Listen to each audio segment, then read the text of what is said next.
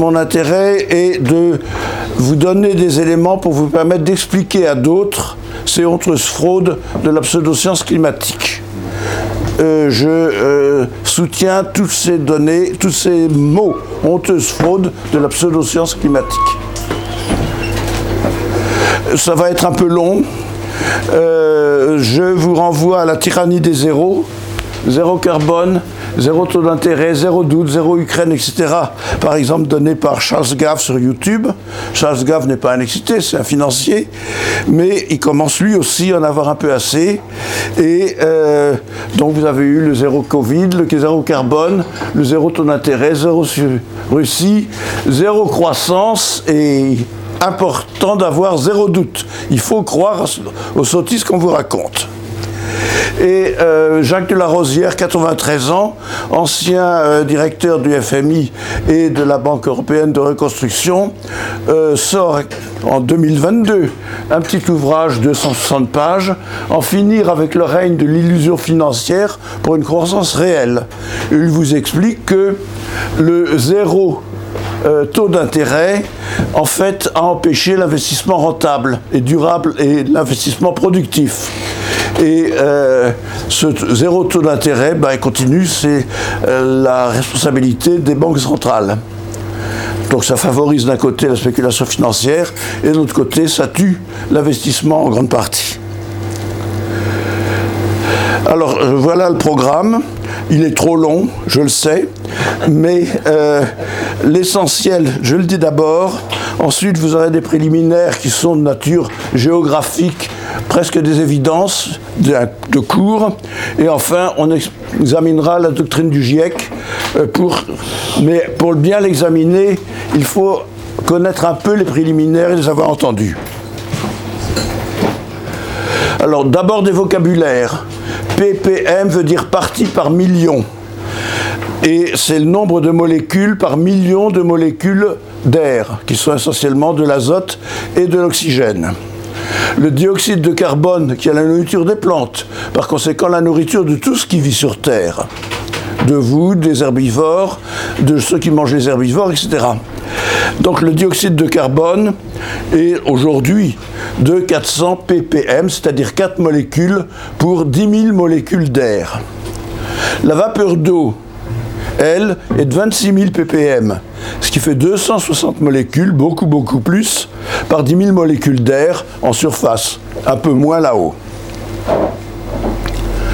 Et vous aurez des euh, termes barbares tels que gigatonne, qui veut dire milliard de tonnes de carbone ou d'autres choses, et 1 ppm de CO2 fait 2,12 milliards de tonnes de carbone.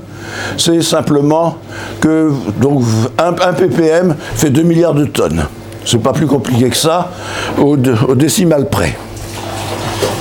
Et enfin, rapidement, un exa, c'est un milliard de milliards, et la consommation totale d'énergie primaire sur notre globe aujourd'hui par l'humanité correspond à 14 milliards de tonnes de pétrole ou 600 exajoules. Excusez-moi de ces préliminaires, mais il faut avoir le vocabulaire pour s'y retrouver et éventuellement vous pouvez poser des questions à tout moment pour euh, faire répéter les euh, bonnes valeurs. Alors le CO2, hein, c'est la nourriture des plantes. H2O plus CO2 plus photosynthèse, lumière solaire, ça fait O2 de l'oxygène et de la matière organique. Et là, vous avez le docteur Itzo qui vous montre ce qui se passe dans quatre serres où l'on a fait pousser un pain de deux ans avec les mêmes conditions d'insolation et euh, d'eau, mais avec différentes teneurs en euh, CO2. Donc là, vous avez l'ambiante, vous rajoutez 40% de CO2, 80% de CO2, 120% de CO2. Comme vous le savez, tous les euh, horticulteurs néerlandais qui vous fournissent de très belles fleurs les font pousser en renforçant un petit peu le CO2 sous leur serre, et puis la fleur, quand elle a... Bon, vous savez. Alors le point important, c'est que depuis 1900 jusqu'en 2016, donc là, il y a une synthèse de toutes les observations faites aussi bien par les forestiers que par les agriculteurs, que par tous les, euh, gens qui s'occupent euh, d'agriculture. Donc de la croissance de ce qu'on appelle la productivité primaire de la végétation, c'est-à-dire l'absorption de CO2 par la végétation sur tout le globe. Et vous voyez que depuis 1900 jusqu'en 2022, en gros, vous avez plus 40%. C'est un bienfait immense. C'est plus 40% à manger pour tout ce qui vit sur Terre. Je répète, pour euh, les herbivores, ceux qui mangent les herbivores, etc. Alors, en 80 ans, on est passé de 3 molécules de CO2 par 10 euh, 000 molécules d'air à 4 molécules, c'est-à-dire de 3 ppm, de 300 ppm à 400 ppm.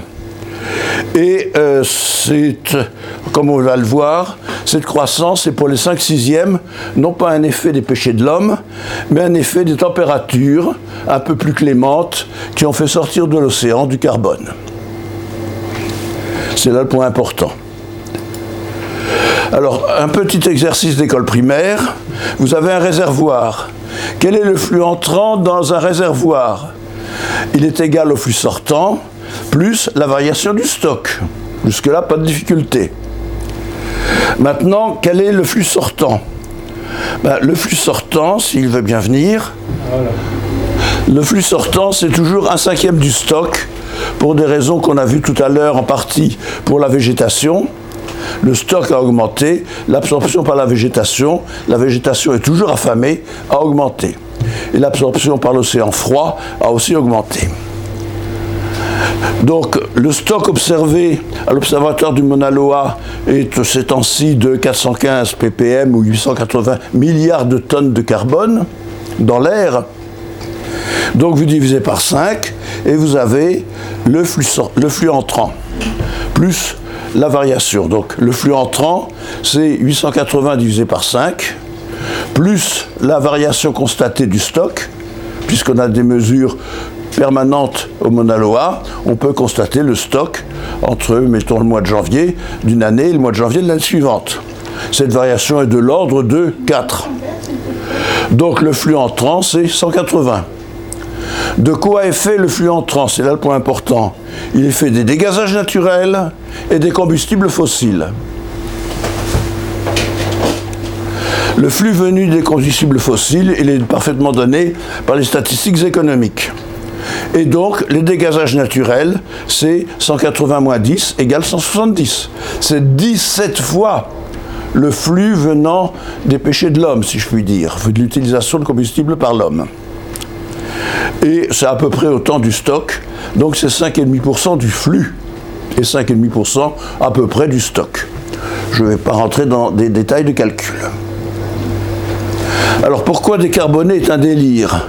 La Commission européenne, le zéro carbone, la ministre de la Transition écologique, etc., etc., veulent décarboner avec des objectifs zéro carbone pour 2035, 2050, etc., interdire les voitures, etc. Ben, ça ne peut avoir d'effet que sur les 5,5% du CO2 de l'air qui vient effectivement des combustibles fossiles.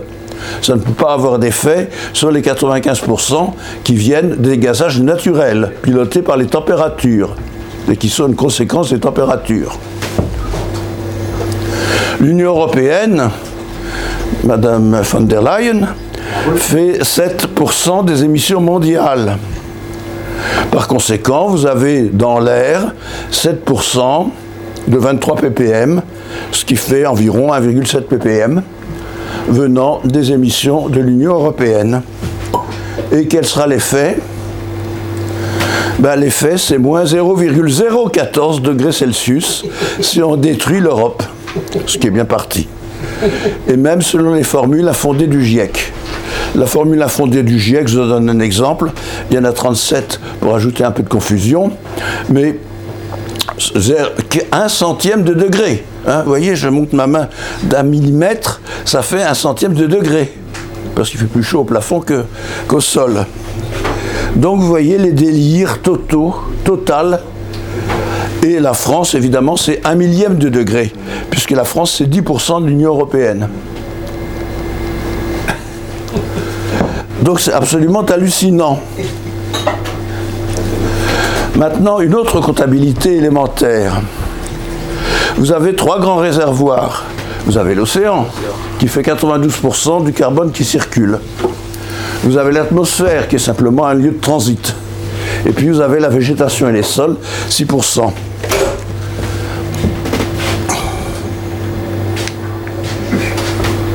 On pas venir. Donc les réserves actuelles estimées à 1000 milliards de tonnes, 1000 gigatonnes.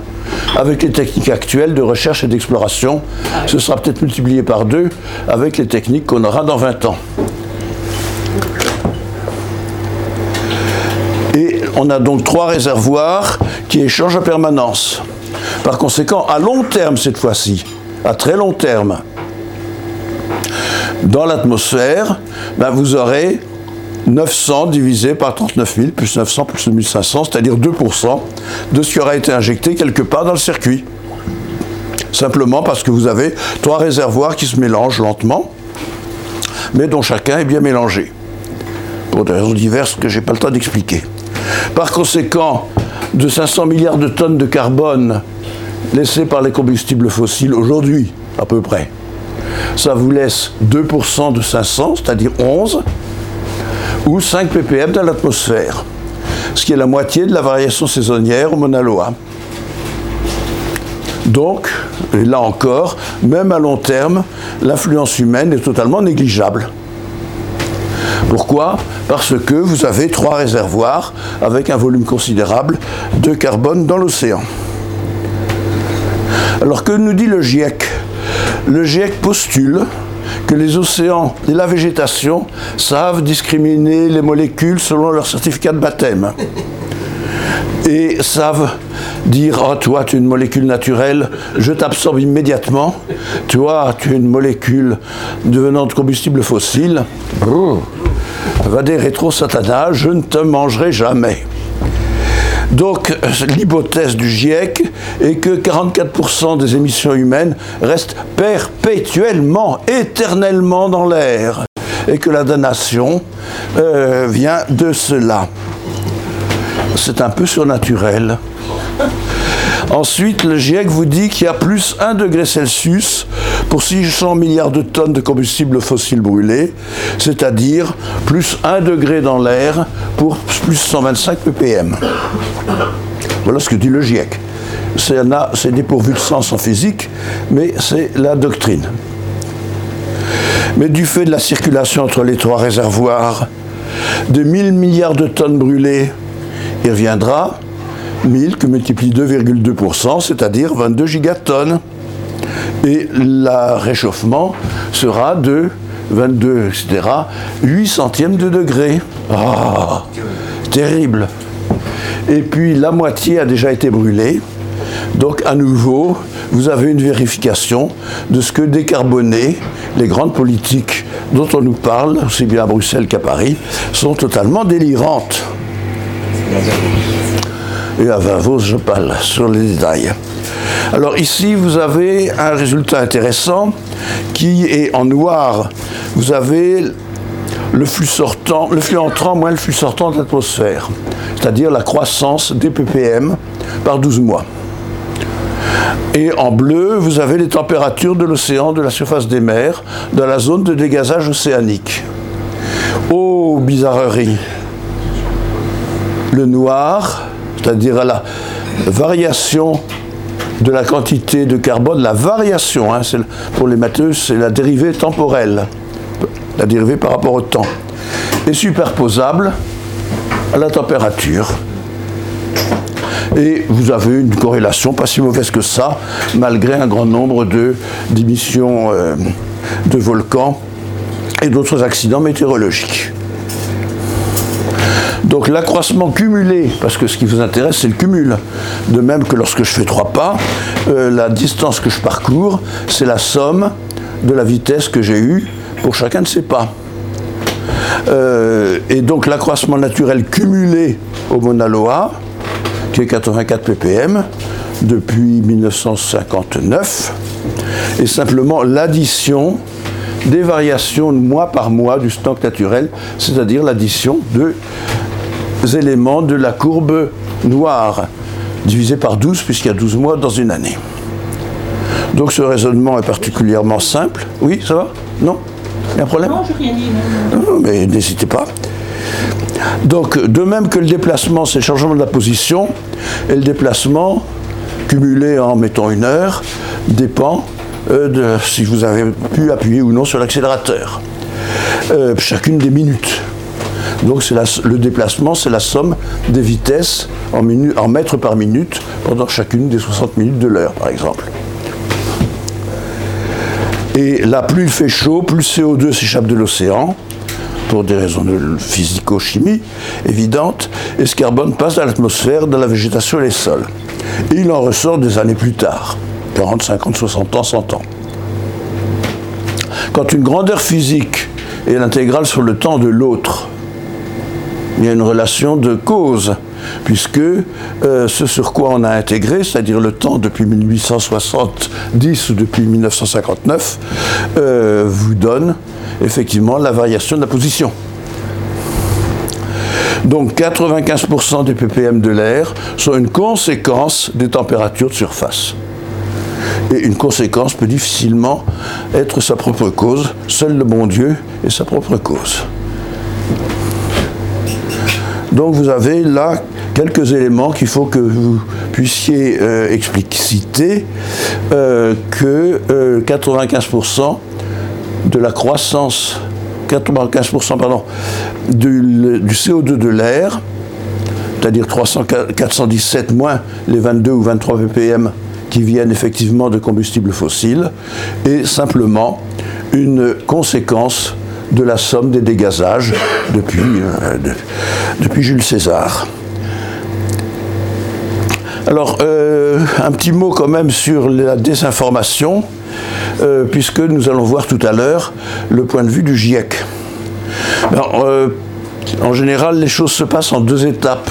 On commence par construire un monde parallèle, dans lequel il y a une physique parallèle, une physico-chimie parallèle. Et puis, on fait du petit calcul, des modèles, ça a l'air scientifique. Mais ça empêche effectivement d'accéder à une connaissance effective de la réalité. Et c'est souvent très discordant avec les observations. Mais cette représentation finit par se substituer à la réalité. Et c'est bien ce qui se passe pour un certain nombre de choses. Je ne parle pas d'émiologie, sujet à la mode ces temps-ci, Euh, je parle là euh, de climatologie.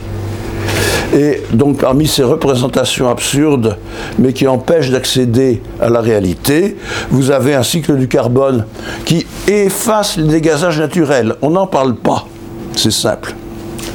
Et puis un prétendu effet de serre, dont toutes les définitions, c'est hallucinant, contiennent toutes une ineptie ou plusieurs vis-à-vis de la physique de base.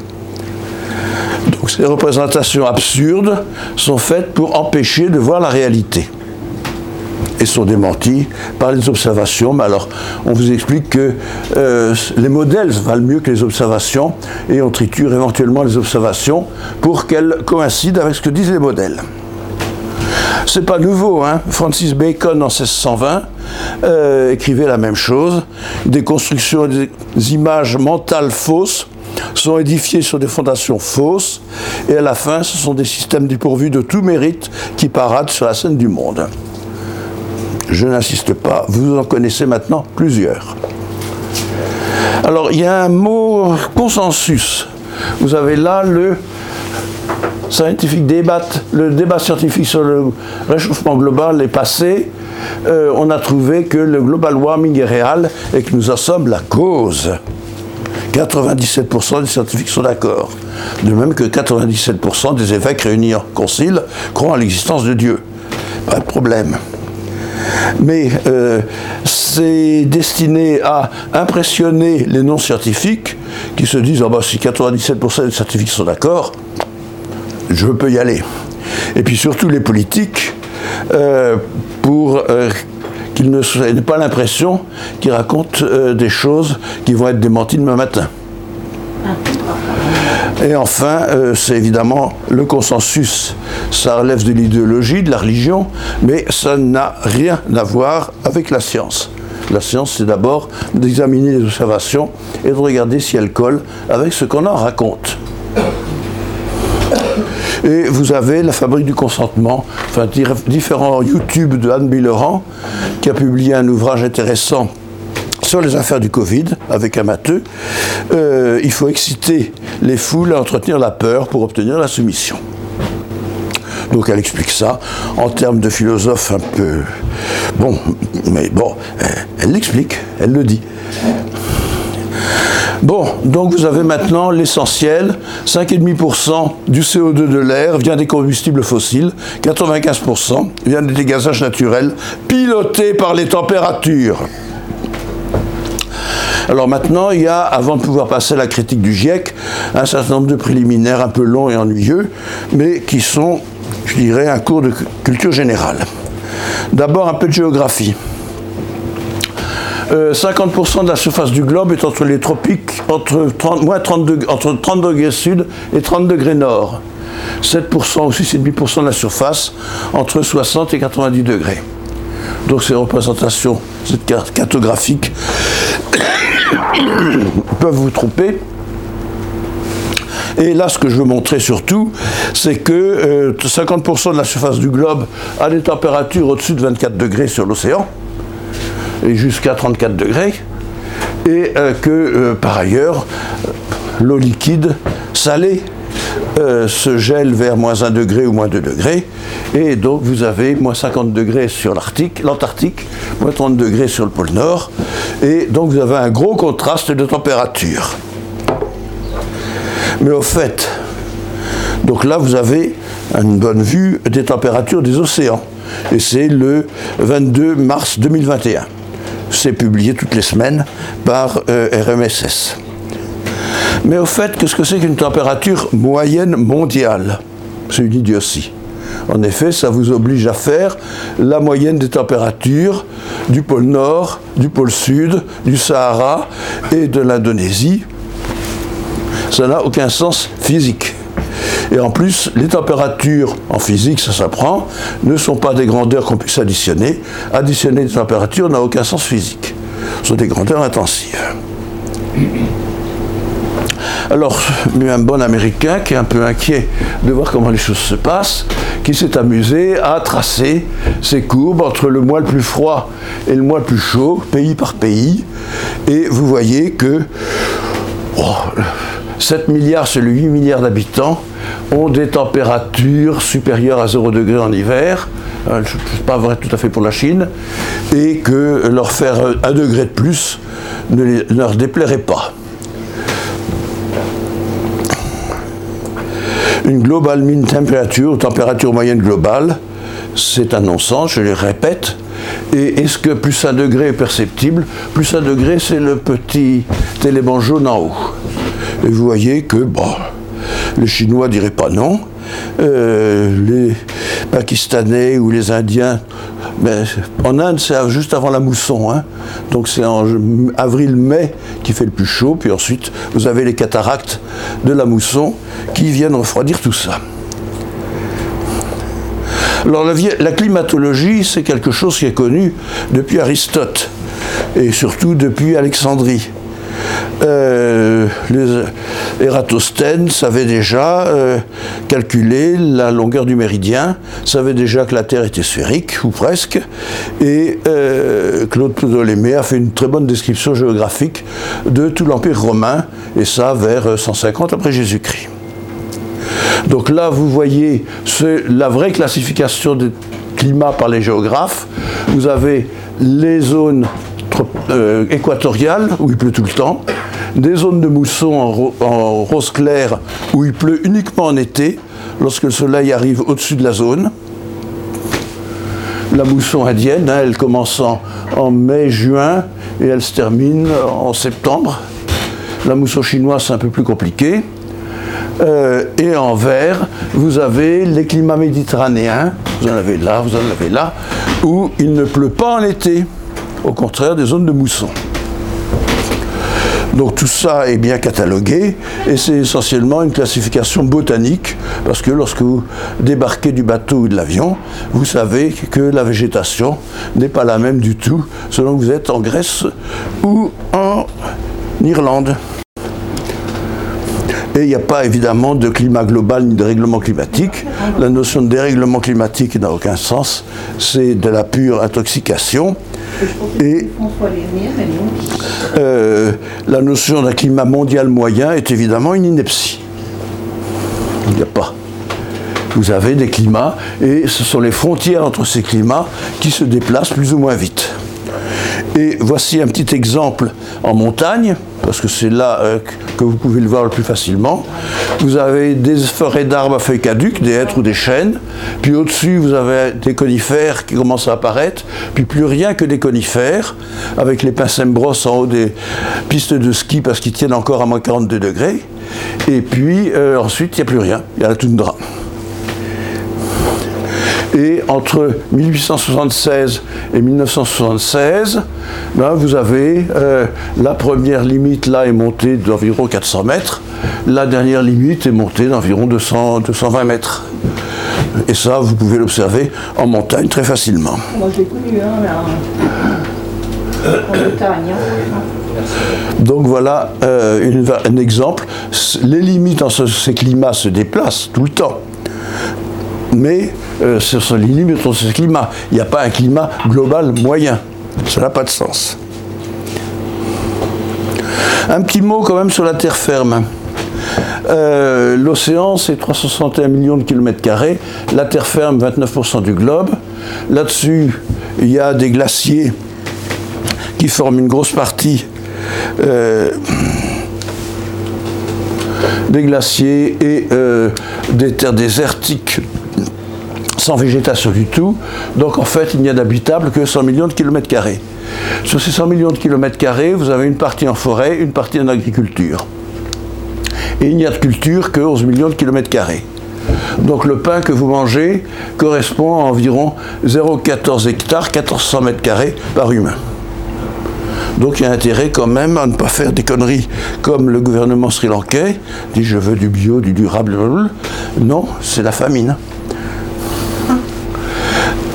Donc euh, vous avez euh, ensuite évidemment l'importance du bétail parce que comme vous le savez, vous avez huit protéines que, votre corps ne sait pas fabriquer et qui sont absolument indispensables. Donc il faut manger un peu de viande ou avoir des suppléments médicaux euh, adéquats.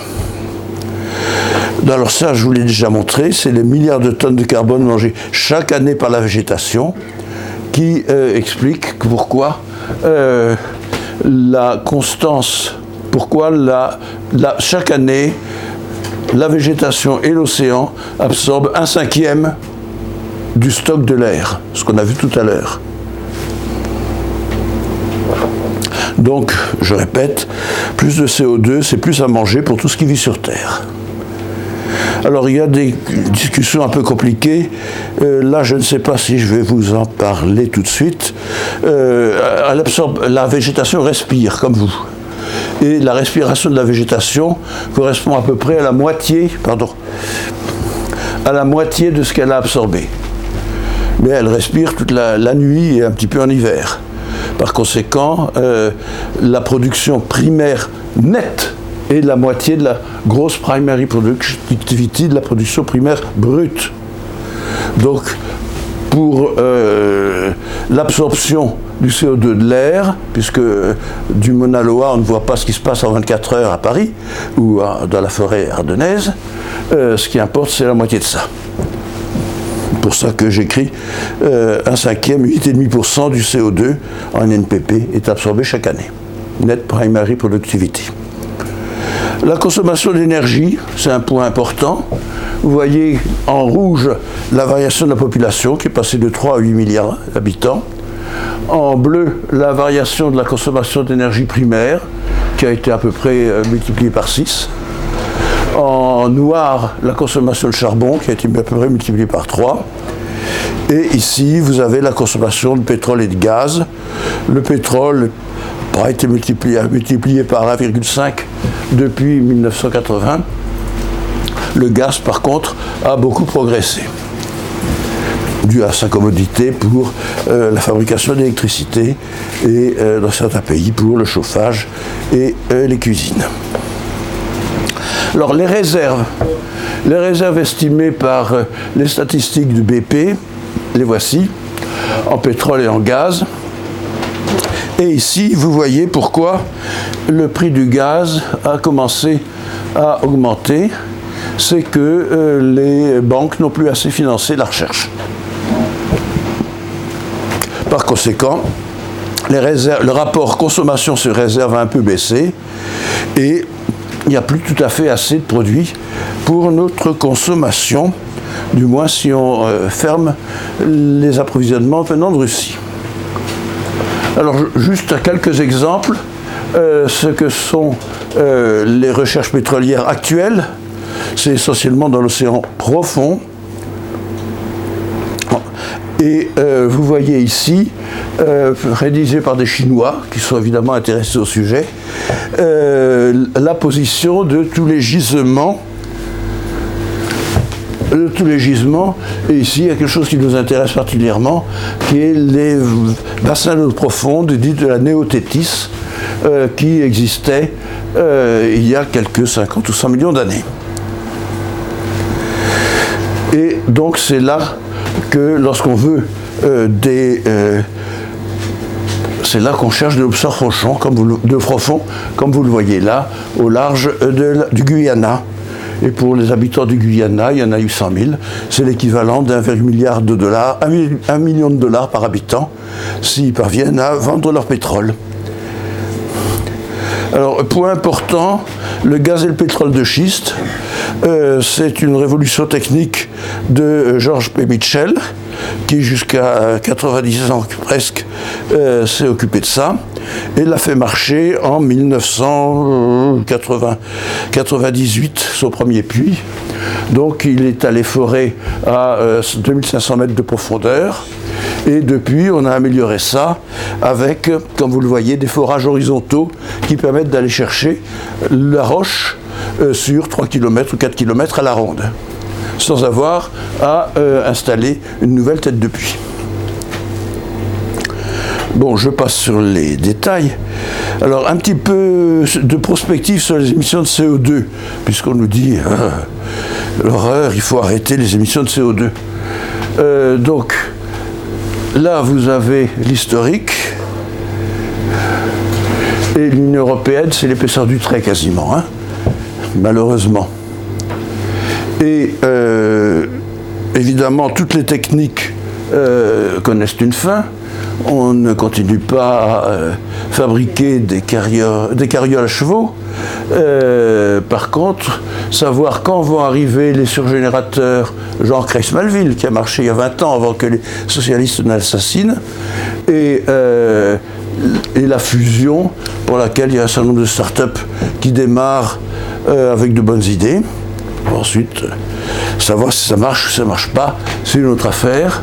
Donc euh, vous voyez des hypothèses montrant que dès 2100, il pourrait y avoir effectivement une forte réduction des émissions par transition entre des combustibles fossiles et les surgénérateurs et la fusion contrôlée, fusion thermonucléaire. Bon, euh, donc là, c'est purement spéculatif, évidemment. Euh, je ne peux pas répondre euh, quel sera le succès de ces startups. Elles sont très confiantes, mais ça c'est pour leurs investisseurs. Euh, on est là. Et que vous ayez des surgénérateurs depuis 2035 ou depuis le 2050, ça ne change pas grand-chose à l'évolution jusque vers 2100 comme vous voyez, il faudra quand même consommer les réserves fossiles disponibles et même les étendre un peu en améliorant les techniques de forage. Faut que je parle plus fort, oui. Du fond. Ah bon, merci de me le dire. Et donc, passer de 23 ppm fossiles, qui est pour le moment ici, à un peu plus, n'aura aucun effet climatique. On passerait de 23 à 30, 40, puisque, je répète, une molécule dans l'air a une espérance de vie de 5 ans, c'est-à-dire une demi-vie 2-3 ans et demi, qu'au bout de 3 ans et demi, il reste 50% de ce que vous avez injecté dans l'air au temps T0. Au bout de 7 ans, il en reste le quart. Au bout de 14 ans, il reste le quart du quart, c'est-à-dire le 16e. Donc, alors le désir climatique depuis 1963 et ses motivations. Voyons un peu. Le climat est devenu le sujet central car les autres terreurs inventées depuis 1960 par les écologistes et leurs prédécesseurs ont été démenties par l'expérience vécue. Les ennemis du genre humain s'attaquent donc à l'énergie et à l'agriculture. L'énergie, c'est le feu. À l'agriculture, c'est le CO2. C'est la nourriture des plantes. Le feu a fait le développement humain depuis 500 000 ans. Hein, vous avez quelqu'un qui a un bipède, le bipède libère les mains, les mains permettent de faire des outils et permettent éventuellement d'entretenir le feu. On a eu le feu sacré à, Rome, entre Numa Pompilius vers moins 700 et puis Théodose à plus 400. Pendant 1100 ans, les Vestales ont entretenu le feu sacré jour et nuit à Rome. Puis dès que, dès que Théodose a fermé le temple de Vesta, les barbares sont arrivés et Rome a disparu. A été pillée par Alaric qui a disparu de la circulation, si je puis dire. Euh, l'agriculture, c'est le CO2, hein. la nourriture des plantes, la nourriture de tout ce qui vit sur Terre. Mais comme on a vu tout à l'heure, il y a 1400 mètres carrés de surface cultivable par, par bipède. 1400 mètres carrés, ça suppose quand même que lorsqu'on fait de l'agriculture sérieuse, on remette un peu d'engrais de manière à rendre à la terre cultivée euh, l'azote, le phosphore et euh, la potasse qu'on lui a retiré. Donc, pour faire des engrais, essentiellement azotés, il faut de l'énergie. Il y a une équivalence absolue entre l'engrais et l'énergie. Oui, la cuisson des aliments a permis euh, à nos lointains ancêtres euh, de dégager, de, marcher moins fort et euh, par conséquent, ils ont pu remplacer de fortes mâchoires par des lobes frontaux. C'est ce qu'explique M. Leroy-Gourand dans son ouvrage, qui a toujours fait autorité, il y a 60, 60 et quelques années. Alors l'histoire, voilà des pseudosciences annonçant des catastrophes. Donc on a eu la science du matérialisme dialectique et du matérialisme historique, cet horizon indépassable de la pensée humaine, selon Jean-Paul Sartre. Ça fait 200 ou 300 millions de morts, euh, et ça a donné lieu à la pseudo-science, par exemple, de Lysenko. Euh, entre 1920 et 1945, la science euh, des races montrait la supériorité de la race allemande. Bon. Depuis 1957, on a commencé les mesures continuelles au Mauna Loa. Et dès 1963, une ONG qui est devenue WWF, The Conservation Foundation, a financé une conférence sur le CO2 pour annoncer que les émissions humaines allaient faire monter horriblement le niveau des mers, allaient faire monter les températures de 12 degrés, voire de 23 degrés, oh, euh, etc. Et en 72, avait eu le rapport au Club de Rome qui prophétisait l'épuisement de toutes les ressources agricoles, minières, etc. avant l'an 2000. Bon. En 1980, vous avez eu le Waldsterben, la mort des forêts. Euh, oui, mais les forêts sont toujours là, euh, malgré les pluies acides, qui d'ailleurs, certaines conviennent très bien aux arbres parce qu'elles débarrassent de leurs parasites. Puis en 84, vous avez eu le trou d'ozone qui allait euh, amener l'humanité à avoir partout des cancers de la peau. Ben non, c'est une ânerie. Alors, qui sont les gens qui ont tiré les ficelles derrière tout ça? Qui? Maurice Strong, secrétaire général adjoint de l'ONU, créateur de l'Agence des Nations Unies pour l'environnement en 1972, c'est pas d'hier, hein, du GIEC en 1988 et du sommet de Rio en 1992 notre seul espoir pour la planète est l'effondrement des civilisations industrielles. Notre responsabilité n'est-elle pas de provoquer cet effondrement?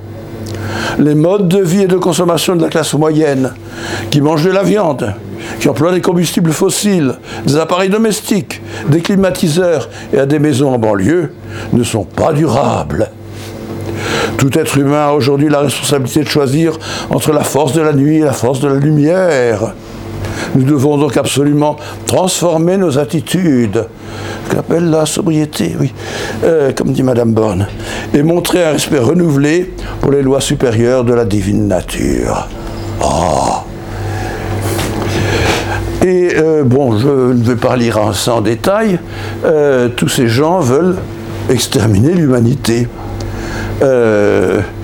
Donc Paul Ehrlich, qui est encore vivant, je crois, avait publié en 1970 La bombe de la population. Un cancer est une multiplication non contrôlée de cellules. L'explosion de la population est une multiplication incontrôlée de personnes. Nous devons donc non plus traiter les symptômes, mais éradiquer le cancer. Cette opération, je ne dis pas si avec du cyclone B ou de la ricine, demandera des décisions apparemment brutales à prendre sans sentimentalité. Bon, ça parle de soi et tout le reste est de le même. Donc tous les gens du Sierra Club, qui était une grande ONG, et qui est peut-être existe encore, une grande ONG environnementaliste, First First, le WWF, le principe disait si j'étais réincarné, je voudrais l'être sous la forme d'un virus mortel, afin de réduire la population humaine. Bon, ils l'ont écrit. C'est pas, pas des. C'est le vaccin qui fait ça. Ah ben ça, je vous laisse en juger. Alors, euh, à côté de ça, vous avez des gens qui veulent le fric et le pouvoir, ça va sans dire. Et la revue Science, en juillet 2012, il y a 10 ans, les sociétés humaines doivent maintenant changer de cours et s'éloigner des points critiques de basculement du système climatique de la Terre qui pourrait conduire à des changements rapides et irréversibles. Voilà qui impose de réorienter et restructurer totalement les institutions nationales. Oui, effectivement, euh, ils ont envahi toutes les institutions gouvernementales en vue d'un gouvernement plus efficace du système, avec des pouvoirs planétaires coercitifs. C'est le point important. En Allemagne, le WGBU, WBGU, euh, qui est le conseil scientifique, Wissenschaftlicher Beirat, furent pour les changements globaux de l'environnement, de Mme Merkel réclame un état d'urgence, la suspension des libertés et des parlements pour que les experts du climat puissent vérifier la compatibilité avec le climat de toute la législation. C'est- bien, hein C'est écrit. Dans un rapport de 453 pages, bien motivé. Et puis, Corinne Lepage, jamais en retard, en 2006, dans EcoResp 2, prônait une carte carbone individuelle annuelle. On y est presque. On y est déjà. Alors évidemment, euh, le pouvoir, il y a le fric. Donc vous avez là toute une série euh, d'institutions, le Potsdamer Institut für Klimafolgenforschung, le PIC, Climate Analytics, New Climate Institute, etc., etc., qui réclament 1000 milliards de dollars par an dès 2020 pour sauver le climat. Et qui, ne s'oublie pas, ils réclament une multiplication par 10 des flux financiers venant des fondations philanthropiques américaines qui les nourrissent grassement depuis une trentaine d'années. C'est la fondation Rockefeller et les fondations emparentées qui euh, financent tout ça. Et vous avez ici la tête des gens qui gèrent les climate bonds, euh, de Pascal Lamy, etc.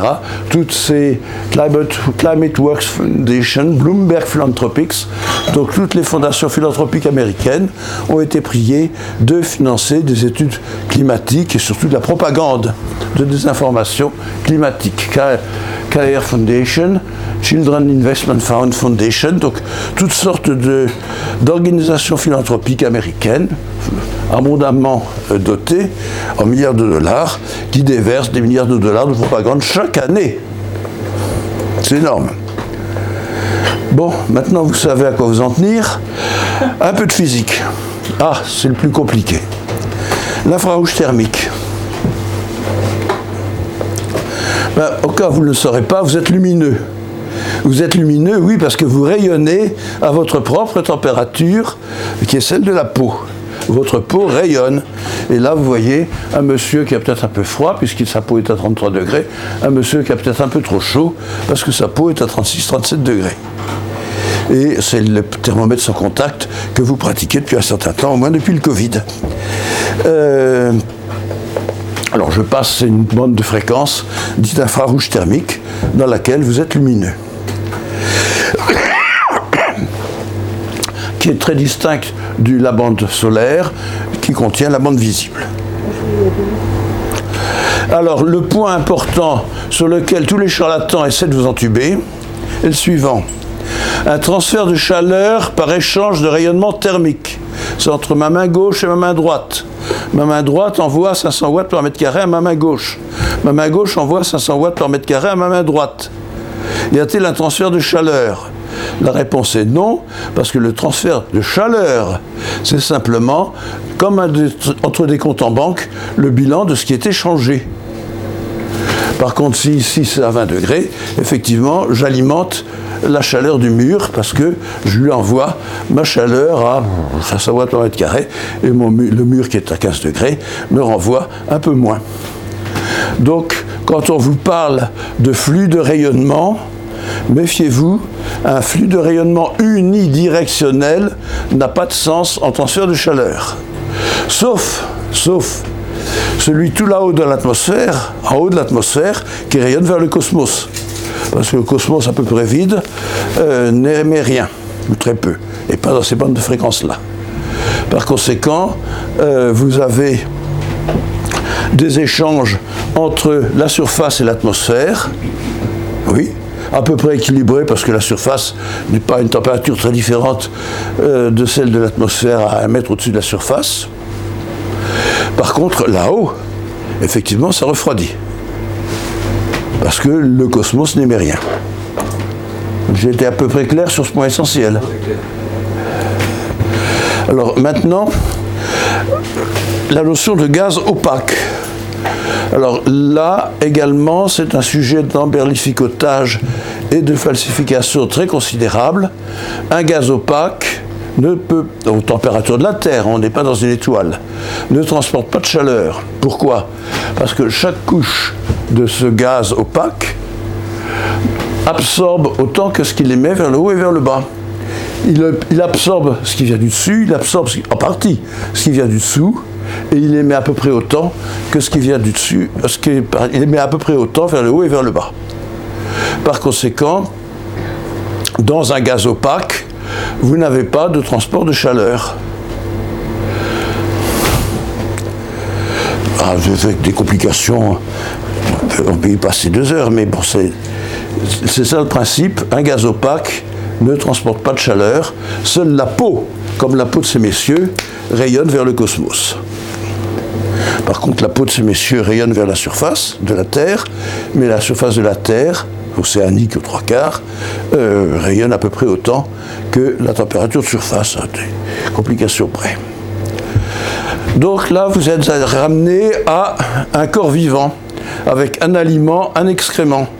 L'aliment, c'est le flux solaire, qui est dans des bandes de fréquences qui provoquent la photosynthèse, et le flux absorbé par l'air et la surface est quelque part entre zéro, au pôle en hiver par exemple, il n'y a pas de soleil, et 1200 watts par mètre carré quand vous êtes sur l'équateur, euh, sous le soleil au zénith.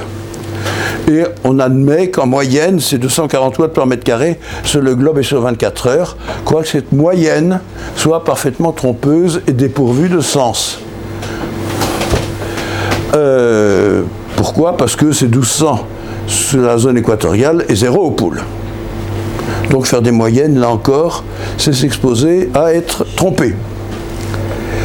Ensuite, l'excrément, ben, c'est rayonnement thermique du globe vers le cosmos, qui est en fait émis par la vapeur d'eau entre 6 et 10 km et par les nuages. Plus des petites complications parce qu'il est un petit peu émis par la surface.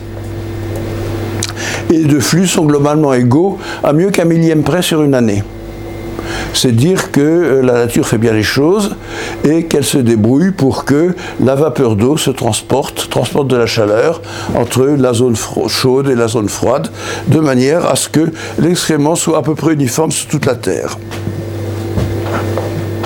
J'insiste, les moyennes n'ont guère de sens. Ce qui importe, c'est les contrastes de température. Les contrastes de température, vous pouvez laisser dans votre cuisine euh, en mettant une casserole d'eau à moitié sur le chauffage. Euh, le contraste de température met l'eau en mouvement et l'air aussi. On va, on va y revenir en détail. Bon, là, je passe sur le spectre solaire. Vous avez l'infrarouge, le visible, l'ultraviolet. Euh, l'infrarouge est absorbé en partie par la vapeur d'eau. Alors, euh, c'est évidemment extrêmement variable. Voilà un exemple japonais. À une heure de Sapporo, qui est à la même latitude que Hyundai, euh, en diffus, le solaire diffus, bah, vous voyez que ça varie entre 0 et 2000 kilojoules par mètre carré par heure, selon l'heure de la journée. Donc ça varie beaucoup selon les nuages. Hein. Ce n'est pas une découverte. Vous vivez ça tous les jours. Et puis, en visant directement le soleil, également, c'est entre 0, entre 0 et 3000. À Sapporo, à 43 degrés nord en euh, juillet. Là également, pas de surprise, vous vivez ça tous les jours. Mais cette grande variabilité vous impose d'être méfiant quand on vous présente des moyennes, et en forcerie des moyennes mondiales. Ça n'a pas de sens. Le rayonnement thermique infrarouge de l'air vers la surface. Vous savez, la peau de l'air, les derniers, derniers 100 mètres de l'air qui rayonnent vers la surface, comme ça, hein, la surface et l'air, euh, bah, vous voyez que ça varie beaucoup moins, puisque là c'est jour et nuit, ça dépend beaucoup de la quantité de vapeur d'eau dans l'atmosphère, et des nuages, etc., etc. Et le bilan moyen est en faveur de l'air, comme entre vos comptes en banque, à gauche, main droite, euh, l'air, la surface est peut-être un peu plus chaude que l'air. Voilà.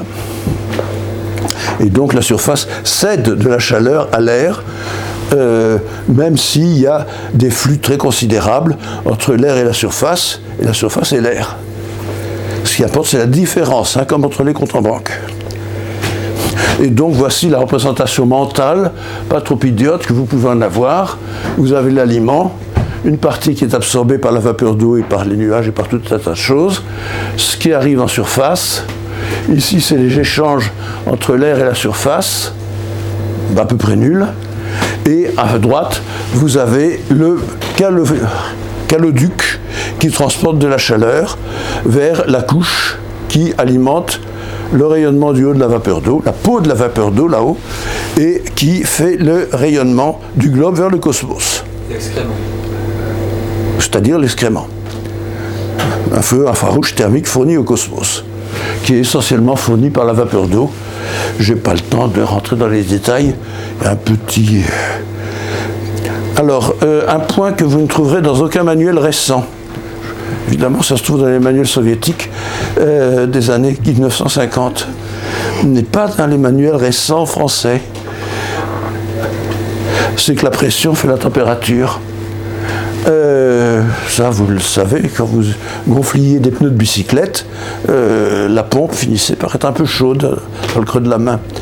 Là de même, la température de surface, le rapport de la température de surface à la température de la peau, c'est-à-dire la température ici, la température là-haut, est égal au rapport de pression à une certaine puissance. Et ce rapport dépend essentiellement du chauffage par la vapeur d'eau de l'atmosphère, c'est-à-dire de ce qui est là, ben, et, de la condensation de la vapeur d'eau qui lâche de la chaleur. Jusque-là, c'est à peu près clair ou ça va? Bon, je n'insiste pas, vous avez des complications qui s'appellent ici la fenêtre de la vapeur d'eau, dans laquelle passe effectivement un peu du rayonnement direct de la surface vers le cosmos. Mais essentiellement, c'est la vapeur d'eau. Donc je répète, la vapeur d'eau, en moyenne, 28 kg par mètre carré, le CO2 c'est 6 et demi. Elle s'évapore, se refroidit la surface. Elle est transportée du chaud vers le froid, dans le mouvement de l'air. Elle se condense, ça dégage de la chaleur, là-haut. Hein, là où elle se condense, dans les nuages et elle fournit la presque totalité du rayonnement de la troposphère fourni au cosmos, en gros 95%. Euh, et il y a un cycle très rapide, avec 8 jours en moyenne entre l'évaporation et la précipitation. Alors pour vous montrer que je ne raconte pas des bains d'hiverne, euh, voici un schéma japonais montrant où se situe l'évaporation. Vous voyez que ça peut faire moins de 100 watts par mètre carré. Moins de 100 watts par mètre carré, c'est beaucoup. Euh, et puis l'appareil de moins de 100 watts par mètre carré, et si vous augmentez la température de l'eau de 1%, de 1 degré, ça vous fera moins 14 watts par mètre carré.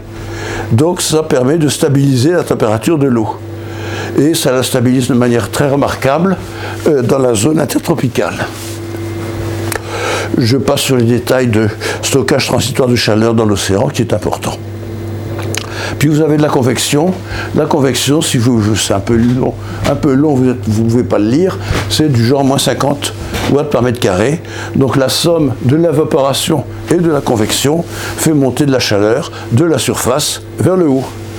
Et ça alimentera l'excrément, c'est-à-dire le rayonnement de la vapeur d'eau vers le cosmos. Bon, ça je passe, c'est simplement le transfert de chaleur de la zone où il y a du soleil vers les zones où il y en a beaucoup moins. Oh, ça c'est compliqué, mais il faut quand même que je vous le montre. Euh, qu'est-ce que c'est?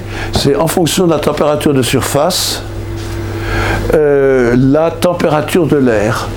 Donc quand vous montez dans un avion et que le pilote vous dit je suis à 12 km et la température est de moins 53 degrés, ben oui, c'est vrai. Pourquoi? Parce que la température est une fonction de la pression et décroît avec la pression. Donc la température de rayonnement de la vapeur d'eau, elle est là-haut. La température de la surface, elle est là.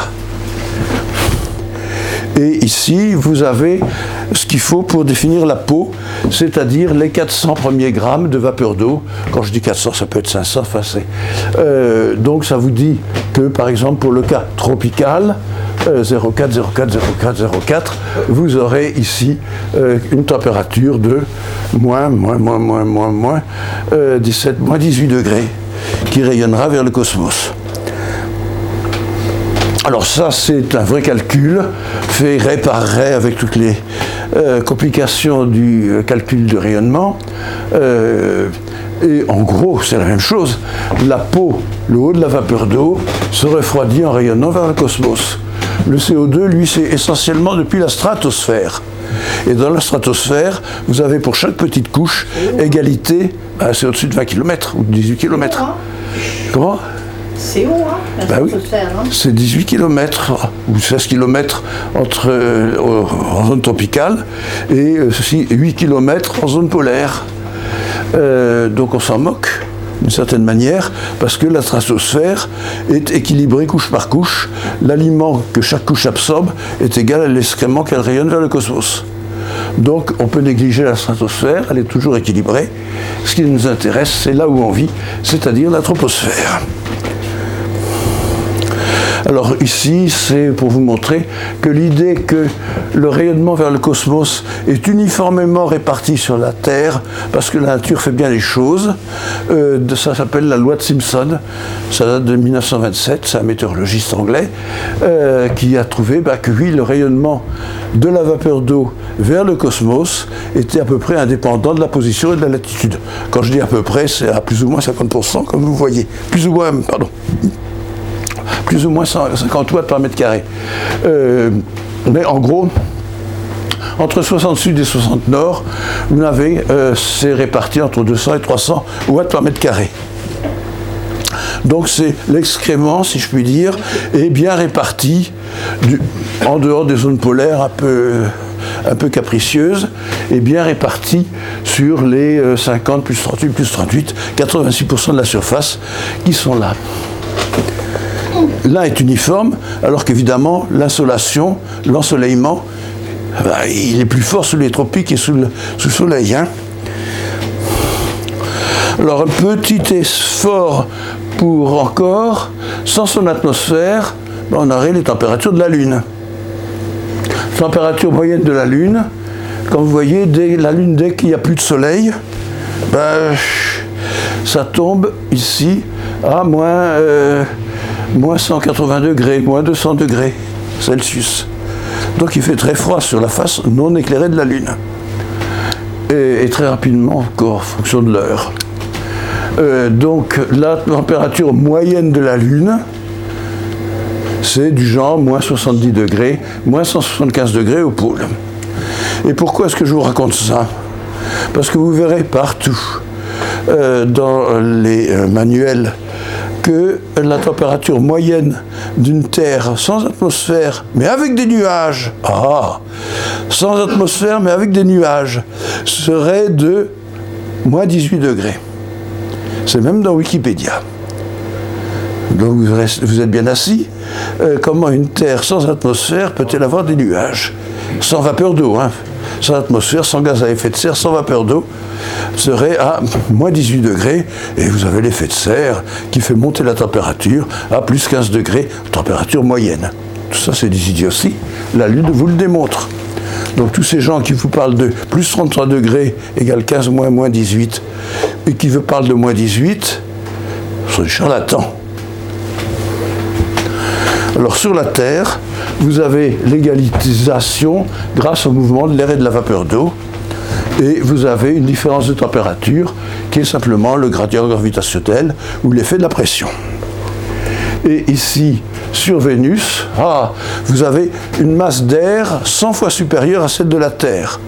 Donc il ne faut pas vous étonner que la température de surface et la température de rayonnement soient euh, bien plus fortes et que ça vous donne 462 degrés en surface de Vénus, d'ailleurs de manière totalement uniforme, face éclairée et face non éclairée.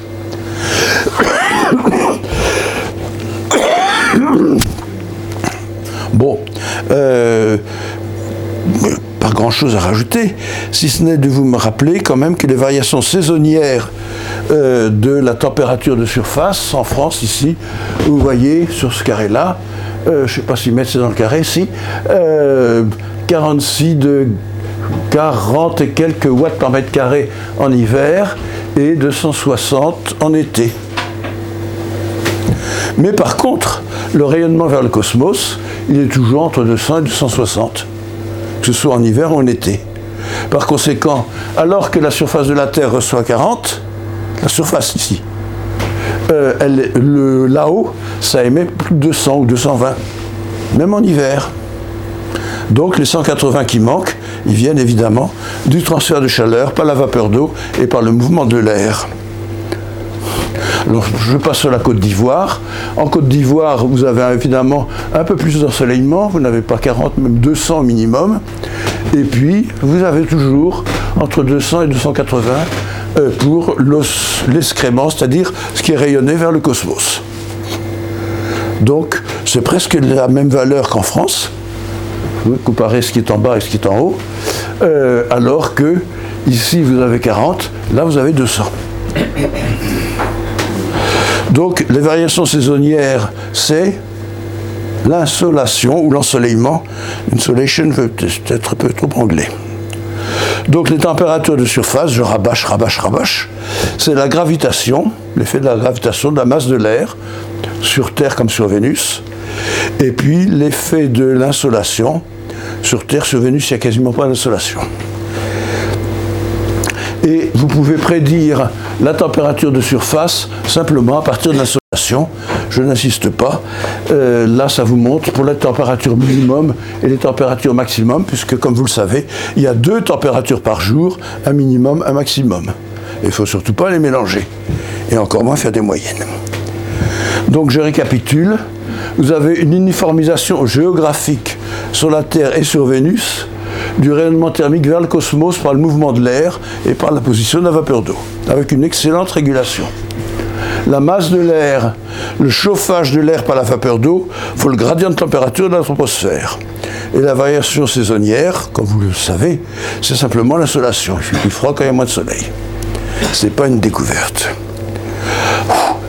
Le... Je vous coupe, qu'on peut en profiter pour faire une petite pause de 5 minutes vous donner, je termine ça. Alors, un mot sur le rayonnement fourni du globe fourni au cosmos. Il y a juste quelques slides.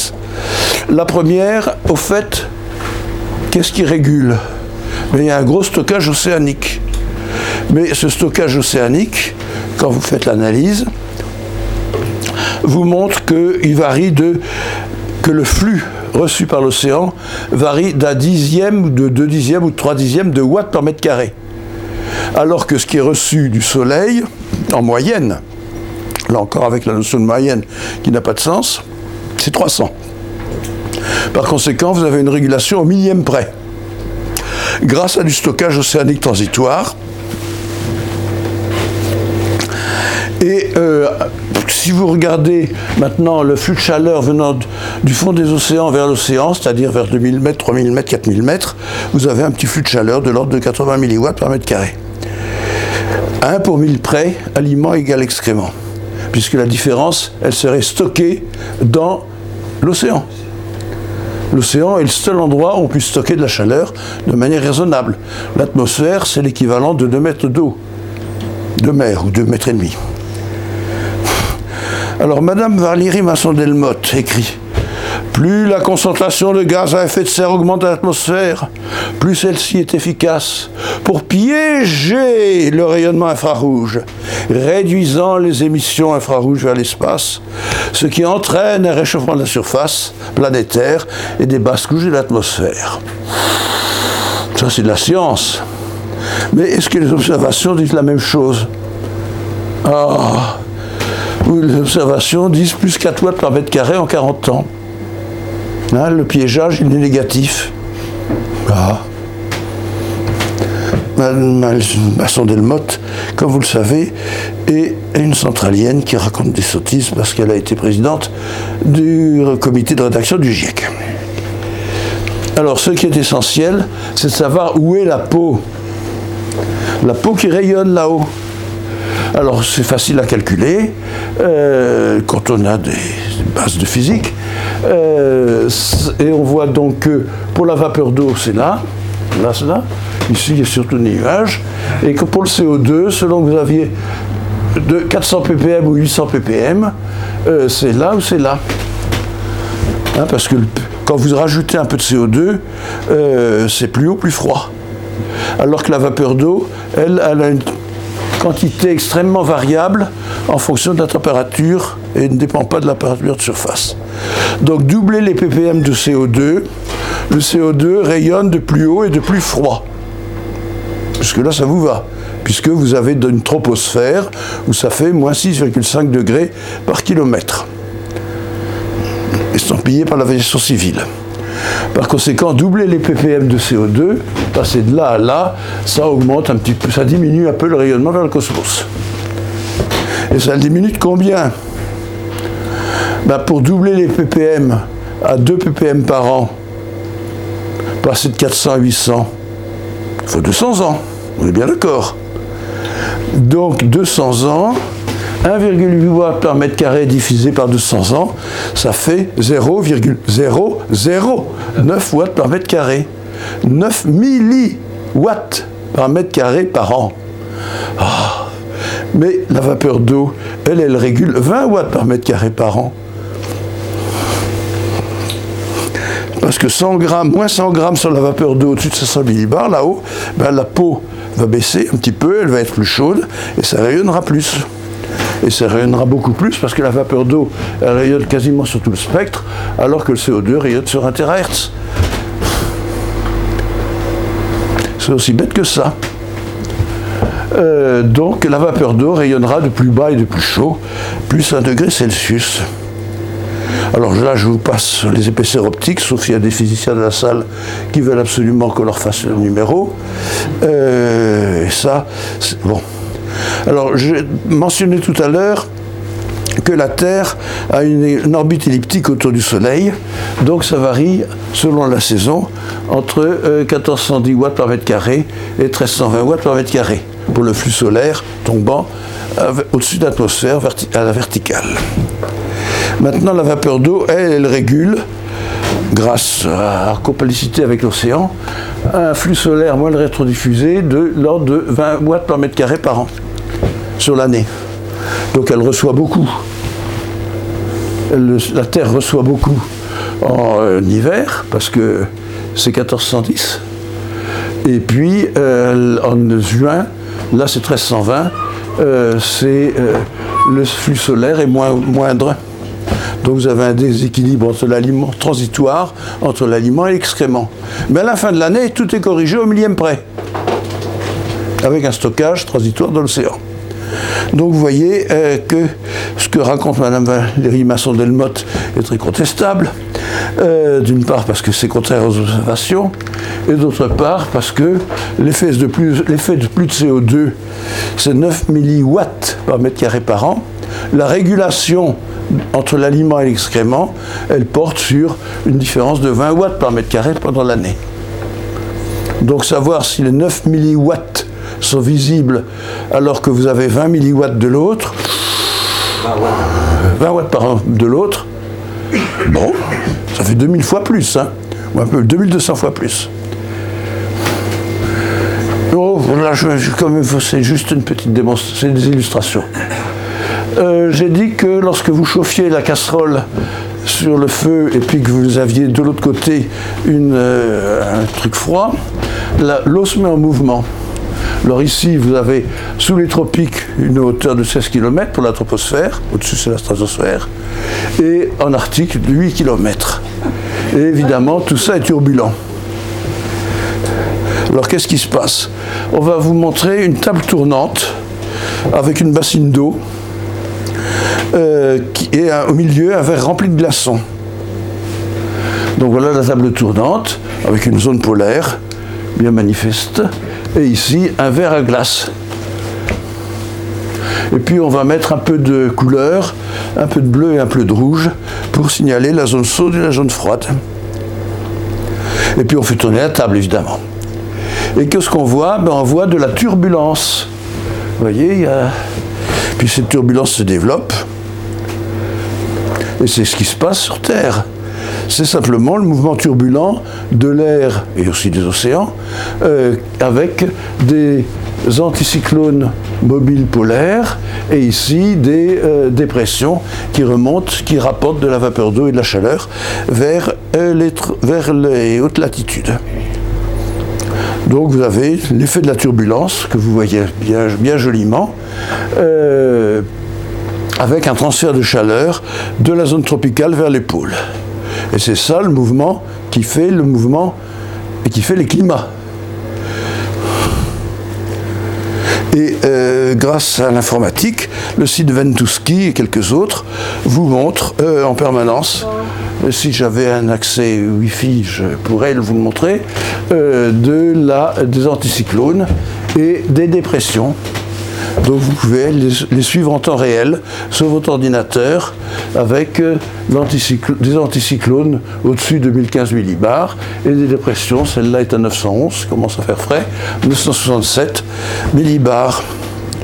C'est rien de nouveau parce que de fait quand même trois siècles qu'on sait que le baromètre vous donne le temps qu'il fait.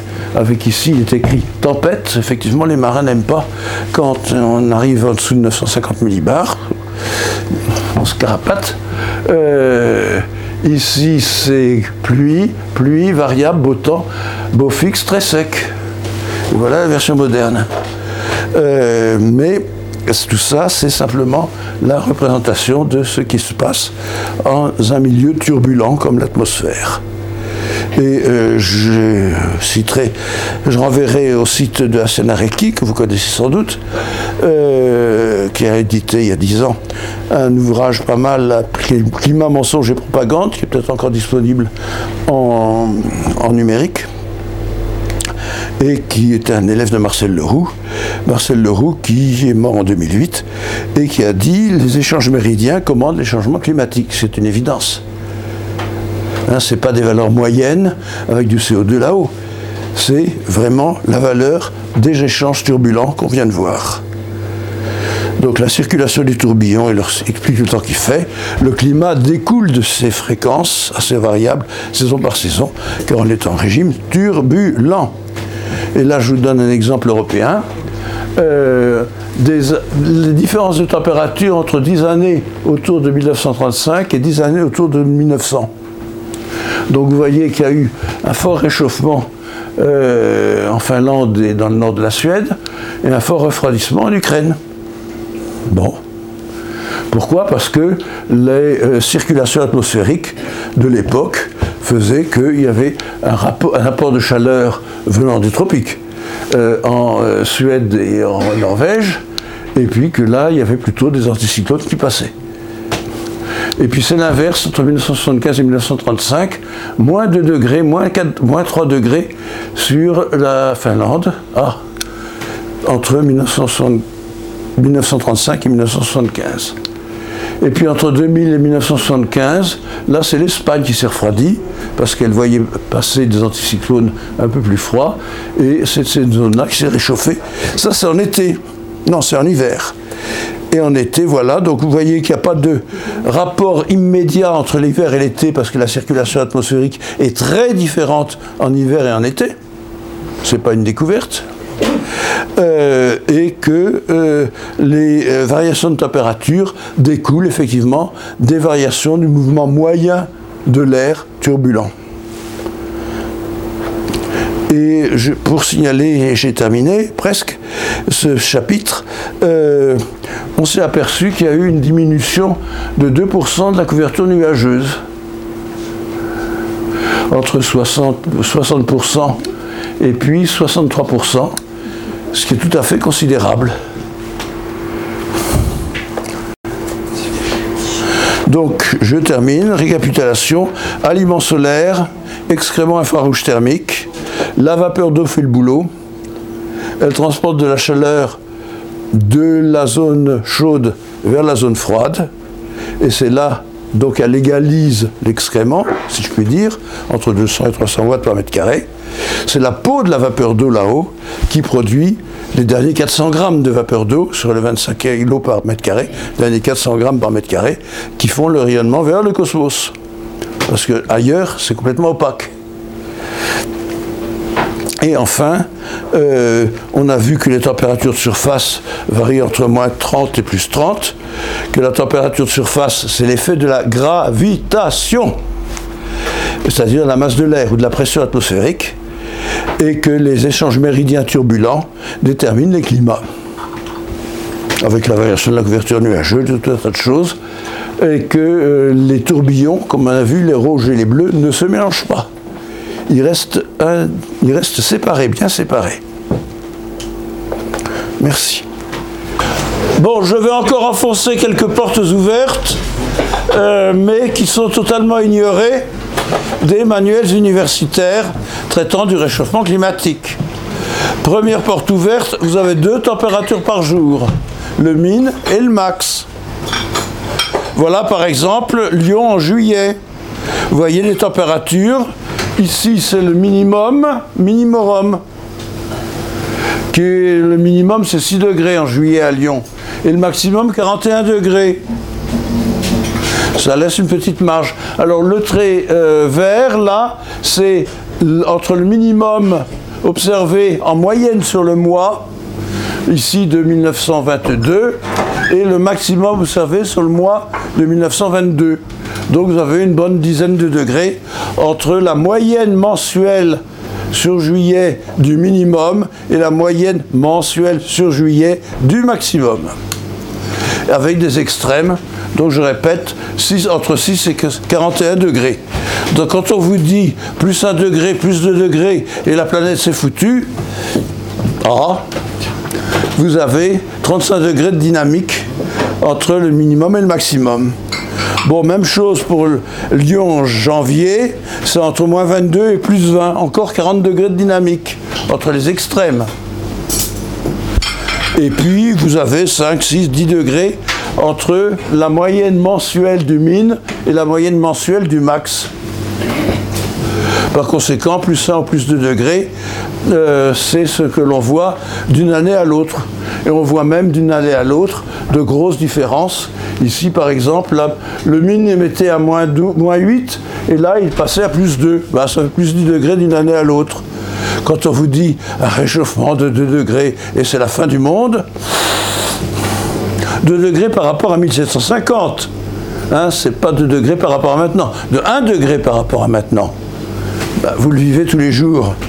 Il ne faut quand même pas se du monde. Ça, c'est Metz, en Lorraine. Et là, vous avez donc les températures de novembre en Lorraine. Euh, depuis 1992, c'est sur Infoclimat. Je n'insiste pas, mais vous voyez que c'est entre moins 12 et plus 24.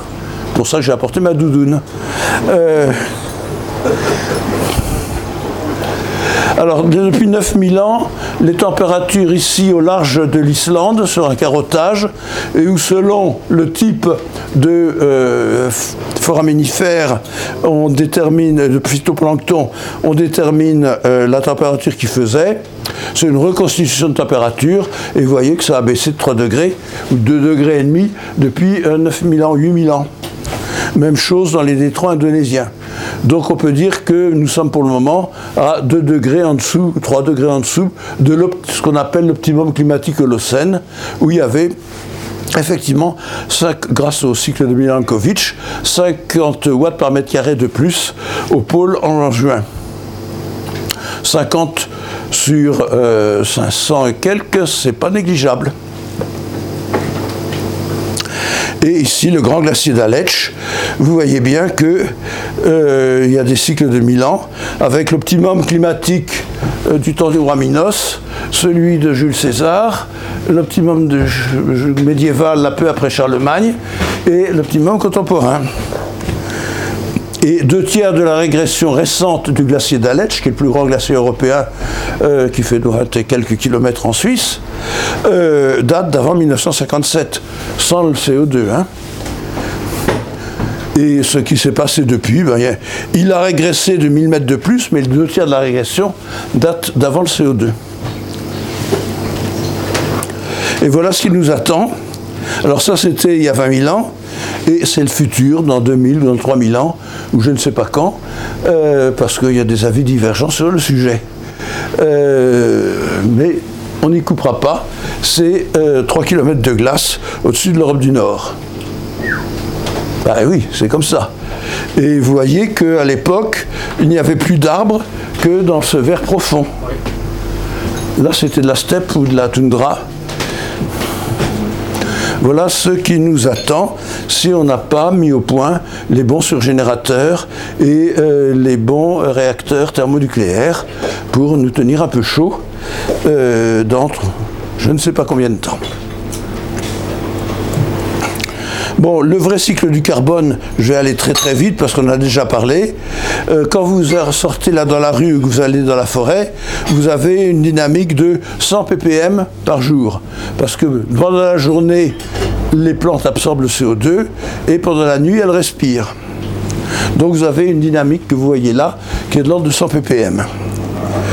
Et évidemment, pour faire des mesures un peu correctes, il a fallu aller se mettre au milieu du Pacifique à 3500 mètres, bien loin de toute espèce de végétation, ou au pôle sud, bien loin de toute espèce de végétation. De manière à avoir une courbe à peu près pas trop chahutée.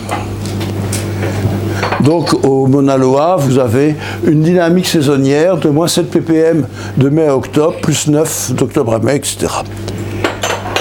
Et euh, le truc le plus surprenant, c'est qu'on avait ces mesures-là, et dès 1963, la Conservation Foundation a convoqué quelques scientifiques pour leur faire dire qu'on allait à la catastrophe, plus 12 degrés, euh, si jamais on consommait les réserves de combustibles fossiles. Parce que ça c'était évidemment piloté par le combustible fossile. Euh, c'était leur principe de base. Ils avaient ces, ils avaient ces courbes-là, rien de plus. Donc il y avait quand même un petit peu de préméditation, c'est ce que j'essaie de vous dire. Bon, ça on l'a déjà vu. Ça, euh, c'est simplement pour rappeler que le CO2 des gaz, parce que la pression dans l'eau est supérieure à la pression dans l'air, donc vous avez de la mousse sur votre boc. Si par contre vous mettez le boc au freezer, euh, le patron vous dira que ça ressemble plutôt à ce qui se passe à droite. Et dans l'eau de mer, la pression partielle, parce que c'est ça qui compte, du CO2 est quatre fois plus grande ici que là. Quatre fois. Donc entre les deux, vous avez la pression de l'atmosphère. Donc il y a une zone qui dégaze une zone qui absorbe. C'est inévitable. Et c'est ce qui dégaze est simplement le prolongement d'un mouvement dans l'océan sur lequel je ne vais pas vous euh, prendre trop longtemps puisque dans l'eau également vous avez une différence de température qui est le moteur des flux. Bon, ça je passe. Alors il est hallucinant en 2013 Marina Levy a culot de faire sa thèse sur les échanges de carbone à l'intérieur de l'océan. Traditionnellement, on dit ça c'est zéro. Vous avez un océan de surface qui cause avec l'air, mais l'océan de surface a une toute petite capacité. C'est 1000, 1000 milliards de tonnes. Alors que là, c'est 39 000, 38 000 milliards. Et elle a dit, mais non, c'est pas comme ça. Donc elle a dit, aux latitudes tempérées, la descente du carbone inorganique dissous et la chute de particules organiques maintiennent une sous-saturation, donc ça absorbe, tandis que le carbone inorganique dissous remonte dans la bande tropicale et dans l'océan austral, ça dégaze. Et c'est 3 à 5 fois plus grand que les estimations précédentes. Les estimations précédentes étaient dûment fabriquées, ça va sans dire. Donc elle a eu du courage d'oser publier que tout ce qu'on nous racontait était des conneries. Donc je vous ai déjà montré cette figure. Euh, absorption, dégazage, absorption par la végétation et dégazage avec un certain retard. Vous m'entendez au fond? Oui. Oui. Avec un certain retard de l'ordre d'une trentaine ou une quarantaine d'années, le temps que les feuilles descendent de la serre, que l'humus, etc., etc. Et comme je l'ai déjà dit, euh, vous n'avez que 2% pour l'atmosphère. Donc si vous remettez 1000 milliards de tonnes dans le cycle, peu importe où, vous n'aurez que 2% de 1000 milliards de tonnes, c'est-à-dire 20 milliards de tonnes, c'est-à-dire 10 ppm. Point barre. Aucune importance. C'est moins que la dynamique, c'est la dynamique annuelle, saisonnière. Bon, ça on l'a déjà vu, c'est le point important, que la somme des accroissements, c'est la somme des déplacements, et par conséquent que le CO2 de l'air est une conséquence de la pression qu'on a eue sur l'accélérateur, c'est-à-dire de la température de surface. Bon, ça j'insiste pas. Déjà, je l'ai déjà dit. Ça aussi, je l'ai déjà dit. Et ce qui m'importe, c'est maintenant justifier les 5 ans. Ben, les 5 ans, ils se trouvent dans le rapport du GIEC, avec quelques corrections. D'abord, en pré-industriel, ben, vous lisez, quand vous faites les calculs, que ça fait 4,97 ans. Bon, 5 ans. Euh, entre le stock et ce qui est absorbé chaque année par les océans et par la végétation. C'est sur le tableau, hein C'est pas moi qui l'invente. Ensuite, en 1993, date correspondant au rapport, la même chose, 4,97 ans. Ça, c'est la durée d'une euh, L'espérance de vie, espérance de vie. c'est-à-dire qu'une molécule peut espérer survivre avant d'être bouffée 5 ans. Ou que sa demi-vie, c'est-à-dire qu'elle a une chance sur deux d'être absorbée avant 3 ans et demi. Parce que 2 à la puissance moins 3,5, etc. Bon. Bon, donc euh, euh, ici, vous voyez que euh, en réalité, c'est 275. Euh, vous voyez l'escroquerie habituelle qui consiste à vouloir avoir un océan de surface complètement séparé de l'océan profond. Bon, je passe sur les calculs de flux et voilà ce que ça donne. Vous voyez que le flux naturellement dégazé est passé de 60 à 80 et que le flux des dégazages anthropiques est passé de 1 à 4. Enfin, des dégazages de la combustion des fossiles. Par conséquent, l'éléphant dans la pièce, c'est le passage de 60 à 80. Et ça, le GIEC ne veut pas en entendre parler, parce qu'il ne resterait plus qu'à fermer boutique. Et quand on calcule le stock, voilà ce que ça donne. Donc ça, c'est un stock calculé à partir des températures intertropi- intertropicales. Et à droite, la partie naturelle.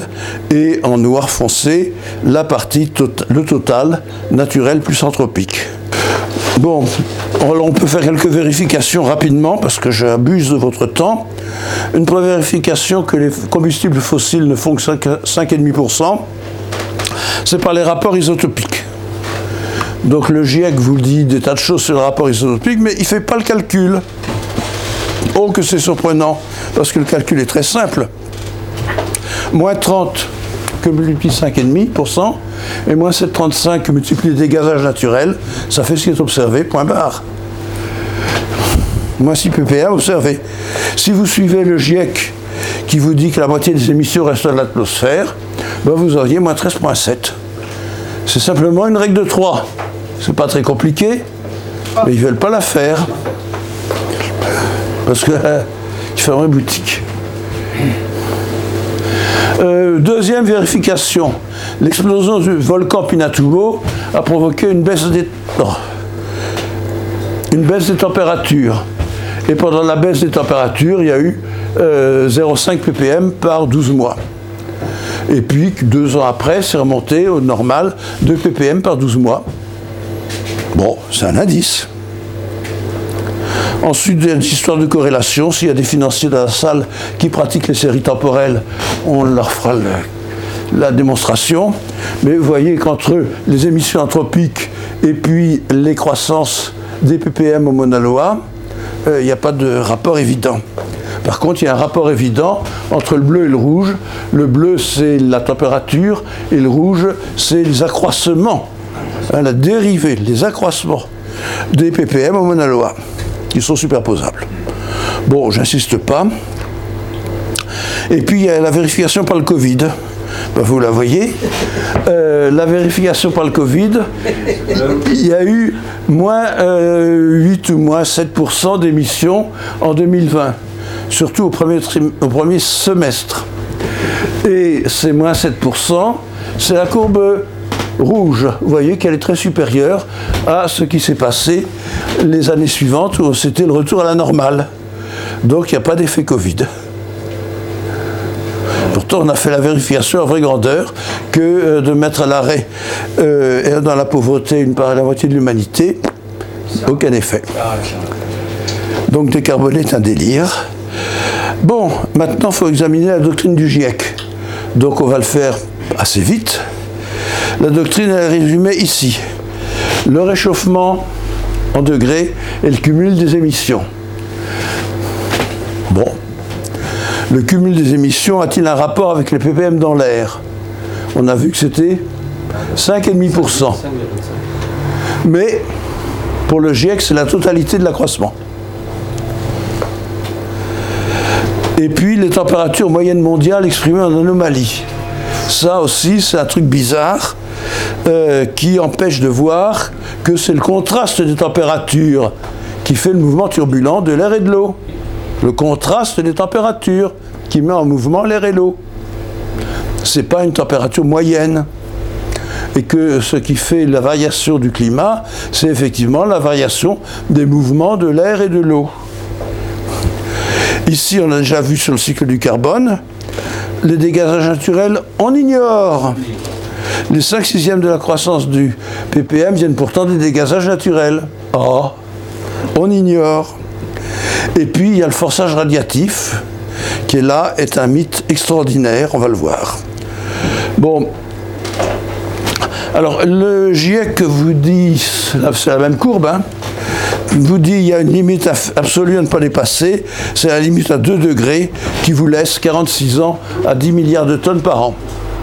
Bon, mais c'est simplement euh, la différence entre euh, les abscisses actuelles et celles qu'ils disent correspondre à plus 2 degrés, c'est-à-dire plus 2 degrés par rapport à 1850, plus 1 degré par rapport à maintenant. Alors il y a quand même un os dans leur calcul, c'est qu'ils n'osent pas dire que ça, c'est dû à l'homme. Euh, pourquoi? Parce qu'à cette époque-là, vous avez eu plus 0,69 degrés entre 1911 et 1944 pour 35 milliards de tonnes de fossiles et 4360 milliards de tonnes de dégazage naturel. Donc là, vous voyez, là-haut en gris, ils disent le domaine gris euh, autour de la ligne centrale montre une estimation de ce qui a été causé par l'homme. Donc là, il n'y a pas de gris. Par contre, là, il y en a. Donc, il vous explique que ce n'est que depuis 1950 ou un peu après qu'on commence à avoir effectivement des effets anthropiques. Ça, c'est naturel, mais on n'en parle pas. Alors, effectivement, on a eu entre 4, sur les 33 ans avant euh, 2022 ou 2021, 0,45 degrés, pas 0,69, pour 274 milliards de tonnes de carbone. huit fois plus que précédemment. Et là, c'est anthropique, là-bas, ça l'est pas. Comprendre que pourra. Si 1911-1944 c'est naturel, est bien supérieur à la croissance de température observée entre 88 et 2011, pourquoi 88-2011 serait-il pas naturel? Vous pouvez vous poser la question quand même. Explication, c'est que les prétendus modèles sont incapables de reconstituer ça, tout bêtement. Donc, comme le GIEC se base sur des modèles et des concepts, euh, il préfère ne plus en parler, ne plus en parler de ce qui s'est passé avant 1950. Alors, la fraude de température moyenne mondiale en anomalie, j'insiste pas, vous, avez des stations météo, et là, vous faites des températures moyennes saison par saison, et vous avez euh, par station une plage de moins 8 à plus 8 degrés. Bah oui, on a vu tout à l'heure sur l'Europe que de temps en temps c'était l'Ukraine, de temps en temps c'est la Laponie euh, qui se réchauffe.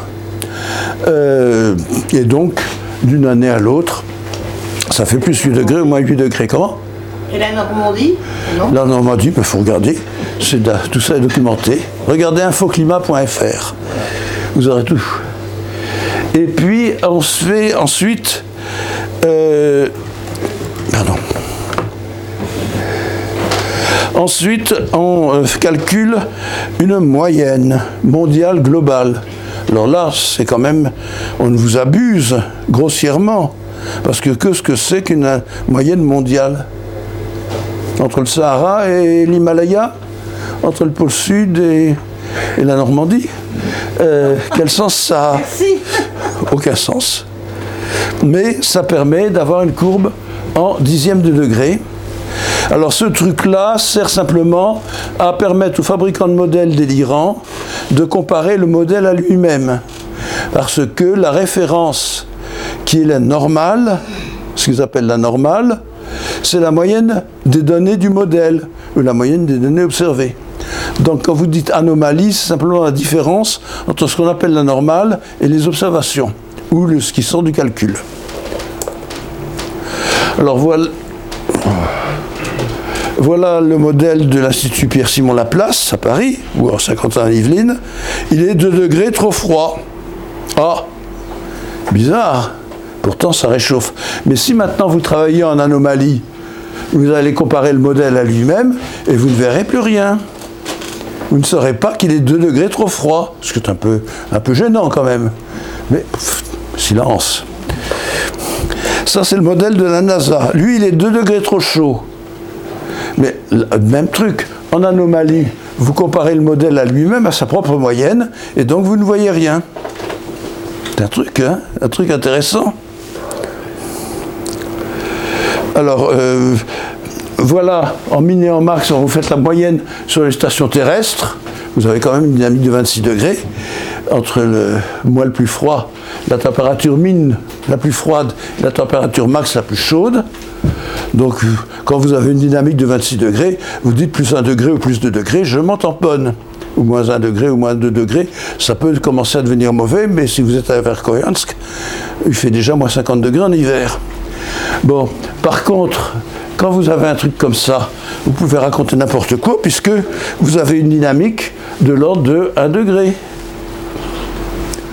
Et donc, tout ce truc, c'est un trucage de calculer les anomalies, c'est-à-dire l'écart à la moyenne. Et voici pour les, euh, je ne sais combien de modèles entre 1916 et 1945.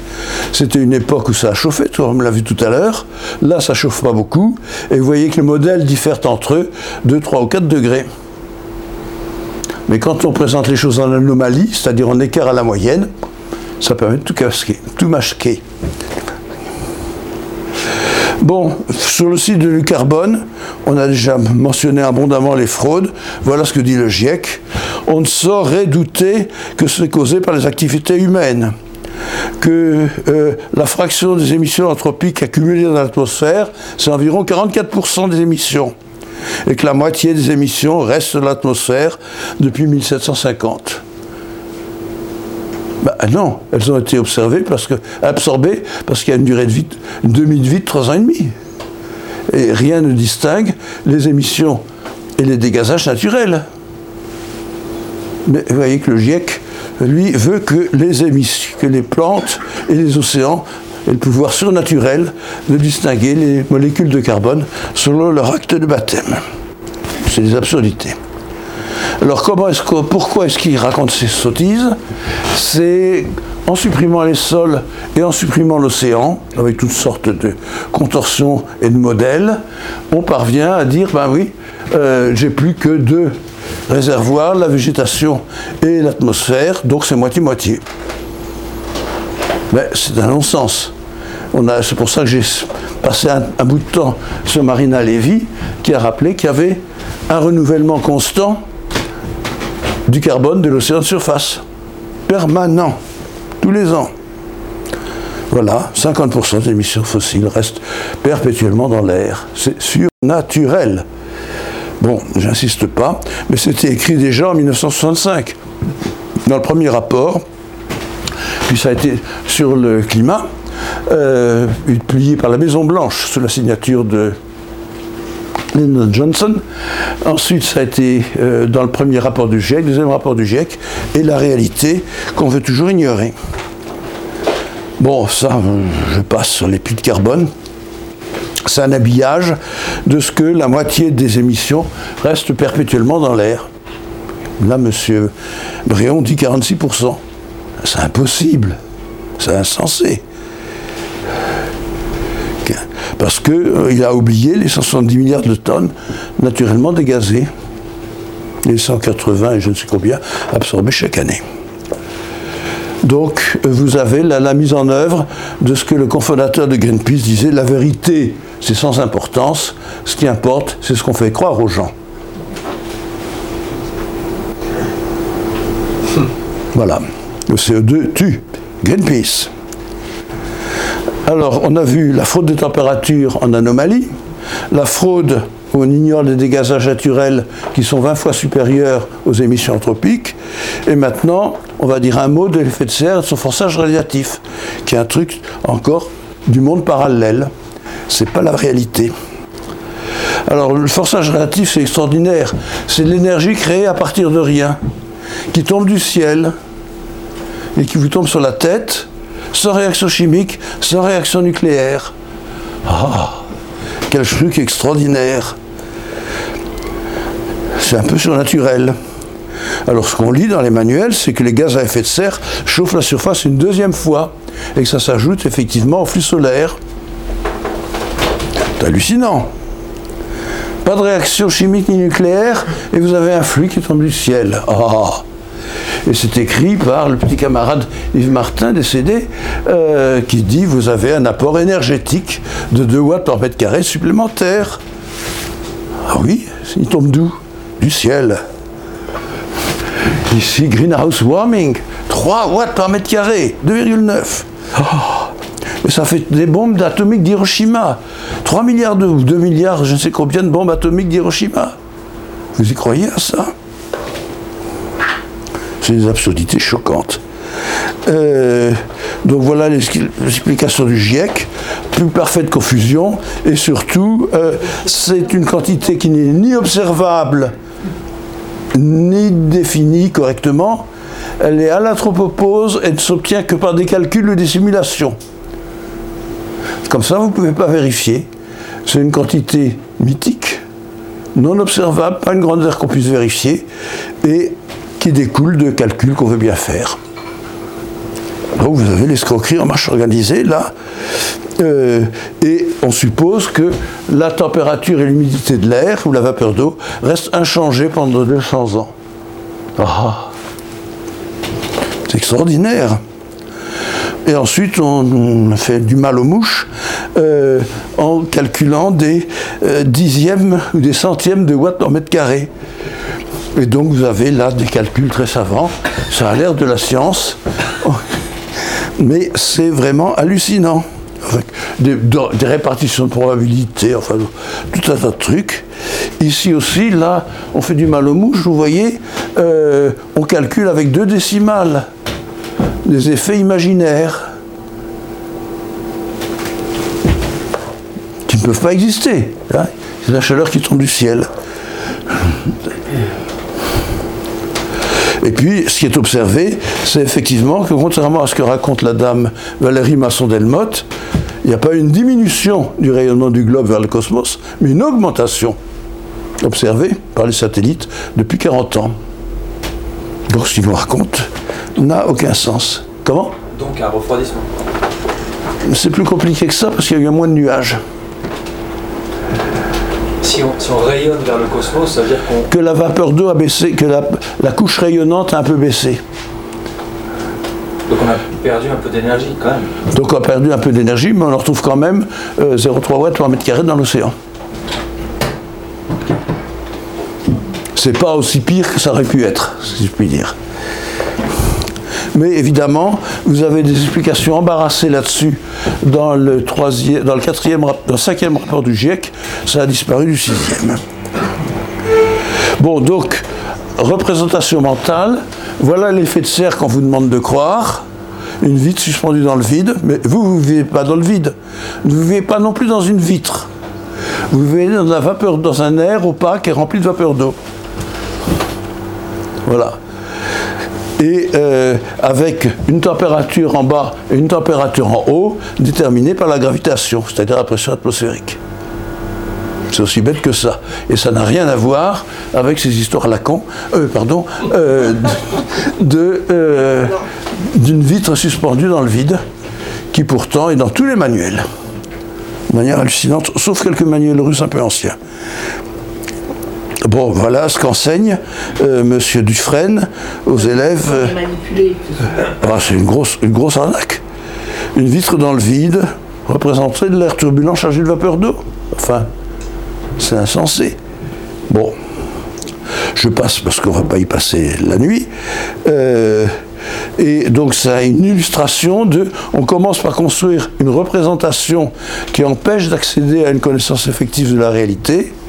Et une fois qu'on est débarrassé de la réalité des observations, ben, cette représentation se substitue à la réalité, et ça s'appuie bien sûr sur tous les modèles informatiques que vous voulez, et tous les raisonnements que vous voulez. Mais simplement, c'est démenti par les observations. Mais on vous explique que c'est comme ça, que vous êtes un mauvais penseur, c'est bon. Et puis euh, Benoît Ritaud dit la rhétorique apocalyptique tournant désormais en boucle, aucune référence au réel n'est plus nécessaire. Donc on se moque, on annonce des cyclones, des, euh, des dépressions, enfin tout, ce que vous voulez, des sécheresses et des inondations. Ben, il y en a toujours eu et il continue à y en avoir, mais euh, c'est l'apocalypse. Et chaque sécheresse ou chaque inondation est la démonstration du réchauffement climatique. Voire même chaque refroidissement, chaque gros coup de froid. Alors, euh, mais, comment? Je dis, vous nous faites peur là maintenant. alors maintenant, le raisonnement bidon, faux et archi-faux. Alors oui, doubler le CO2, ça réduit un peu le rayonnement. Mais on a vu que c'était négligeable par rapport aux 20 watts par mètre carré que la vapeur d'eau corrige chaque année. Chaque année. Et maintenant, le rayonnement bidon, pour établir l'équilibre entre le solaire absorbé et l'infrarouge thermique fourni au cosmos, entre l'aliment et l'excrément, il faut que ça chauffe là-haut. Ben non, il suffit de mettre un peu moins de vapeur d'eau. Et comme ça chauffe là-haut, il peut y avoir plus de vapeur d'eau par Clausius Clapeyron. Donc ça réduit encore le flux par le cosmos. Donc il faut que ça chauffe encore plus et encore plus. Et vous avez toutes sortes de guignols. Donc voilà, une démonstration, la boucle infernale et satanique, qui accroît la sensibilité climatique au CO2. Mais là, on est sorti de la réalité, on est dans la représentation délirante, ce que Madame Bilarian appelle la para- paranoïa. Euh, et puis même, ça conduit à l'emballement du climat. Et monsieur, euh, monsieur James Hansen vous dit les océans vont bouillir. Vous y croyez? Et c'est ce qui s'est passé sur Vénus. C'est pas possible. C'est déconnant. Ah, pardon. Mais en réalité, il n'y a jamais de réchauffement par le CO2 parce que c'est la vapeur d'eau qui régule et la couverture nuageuse. Et sur Vénus, c'est la masse de l'air qui joue. Point barre. La gravitation. Bon, alors l'excrément produit par la vapeur d'eau, ça on l'a déjà vu, c'est-à-dire que c'est de l'ordre de 0,3 watts par mètre carré. avec un réchauffement jusqu'en 1950, un refroidissement, etc. Vous l'avez vu aussi sur l'Europe occidentale. Ça, on l'a vu. Ça, on l'a vu. Et vous voyez que là-haut, il n'y a pas eu, à 300 millibars, il n'y a pas eu de variation de la température. Alors on peut discuter dans tous les sens, parce que vous savez par satellite. Mais en gros, il n'y en a pas. Alors que les modèles vous disent ça chauffe, il y a le hotspot. C'est ce qu'on a vu tout à l'heure. Il y a plus de vapeur d'eau, donc il faut que ça chauffe, là, ça s'emballe. Ben non, pas vraiment. La basse troposphère, ben ça n'a pas beaucoup bougé, ça a bougé un peu, mais c'est à cause de l'insolation. Et on a vu qu'en 98, il y a eu un peu moins de couverture nuageuse. Euh, je ne parle pas assez fort? Enfin, excusez-moi. Et la quantité de vapeur d'eau, ben là-haut, elle a baissé un peu, ce qui explique très bien pourquoi la vapeur d'eau qui fait le gros du rayonnement vers le cosmos, si elle rayonne de plus bas et plus chaud, ben ça rayonne plus. C'est la comparaison de la courbe bleue et de la courbe rouge que je vous rappelle là-haut. Bon. Je passe là-dessus, on l'a déjà vu. Oh, ça, on l'a déjà vu. Mais c'est juste pour rappeler, parce que c'est un sujet important. Et donc voilà les principaux faits. 5% et demi du CO2 de l'air via des combustibles fossiles. Inutile de faire de diète euh, de pétrole, charbon, gaz, essence, etc. Parce que le gros euh, de l'accroissement, les 5 sixièmes, et 95% du CO2 de l'air, c'est simplement l'intégrale sur le temps des températures passées de la zone de dégazage. L'air est opaque en infrarouge thermique, c'est là-haut que la source de l'excrément est à 7 km. La relation température-pression, totalement ignorée récemment, et que c'est la quantité de vapeur d'eau là-haut qui régule et qui dynamiquement le flux rayonné vers le cosmos. Évidemment, on manipule le langage, on manipule les esprits. Euh, ça, vous le connaissez parfaitement. Et euh, voilà ce que l'on raconte. Euh, le météorologue prévoit un climat apocalyptique pour 2050, etc. C'est décliné par toutes les méthodes pour moins 0,009 watts par mètre carré par an. Vous voyez le climat apocalyptique et voilà les bulletins des Atomic Scientists qui, avec l'air d'enterrement et la couleur des croque-morts, vient vous expliquer qu'il est deux, minutes et demie avant, avant la fin du monde. C'est un film inconnu, ça C'est pour ça pour 9 milliwatts par mètre carré par an. Oh. Et là, vous avez madame, je ne sais plus comment elle s'appelle, Evelyne, qui vient vous faire la météo. Elia qui vient faire la météo du 18 août 2050, avec l'air absolument délosé. Il fait 40 degrés partout. Oh. Vous allez souvent en Espagne pour avoir 40 degrés sur la plage. Euh, et ici, nos enfants vont-ils voir la fin de l'humanité à cause du réchauffement climatique? Des experts affirment que oui. Tout ça pour 9 milliwatts par mètre carré par an ah, bon. Et là, je vous en ai déjà parlé, c'est la propagande la plus éhontée. Donc euh, tout ça est connu depuis M. Edward Bernays, neveu de Sigmund Freud. La manipulation consciente, intelligente des opinions et des habitudes des masses joue un rôle important.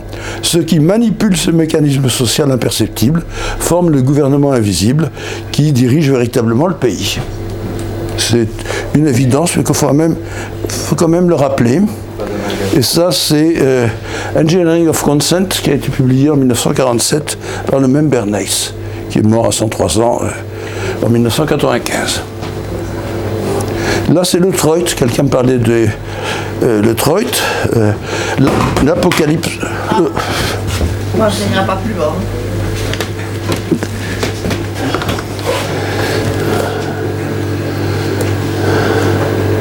L'apocalypse climatique menace, pardon, le Troit. Non, c'est pas le Troit.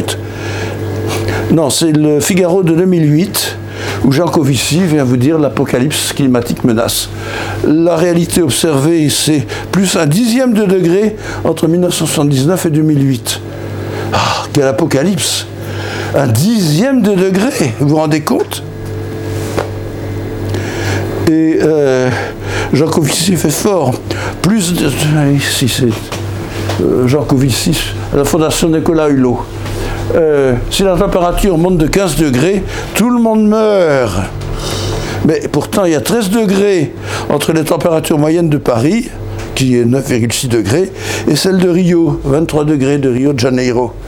Et euh, vous voyez que euh, à Rio, la température moyenne de février est de 27 degrés, et pourtant vous allez volontiers, si vous y arrivez, voir le mardi gras. J'ai terminé. Donc vous avez une désinformation énorme, avec des conséquences infinies évidemment, euh, sur la diabolisation euh, du pétrole, du charbon et du gaz, euh, qui continuent à exister, qui continueront à exister, soit en réserve et surtout en Inde et en Chine, euh, jusqu'à ce qu'on ait effectivement la maîtrise de- des surgénérateurs qui donnent 3000 ans d'énergie, 3000 ans, avec simplement le stock qu'on a en France euh, en bidon d'uranium appauvri. J'ai 3000 ans d'électricité. Et puis avec la fusion contrôlée, que ce soit du, du bore et, du, et des neutrons, ou que ce soit autre chose. Oui. Euh, ah, on a, on a un, le surgénérateur avec les réserves françaises, quelque part dans le Midi. C'est 3000 ans d'électricité gratuite. Enfin, il n'y a pas besoin de donner un coup de pioche. L'uranium appauvri est disponible, il y a 300 000 tonnes. Et deux, euh, si vous avez les surgénérateurs, pardon, les, les réacteurs à fusion contrôlée, deutérium tritium ou euh, euh, deutérium bore, euh, là on en a pour, pour des millénaires et on pourra affronter la prochaine glaciation. Mais ça c'est pour dans 2000 ans. Voilà, merci de votre patience.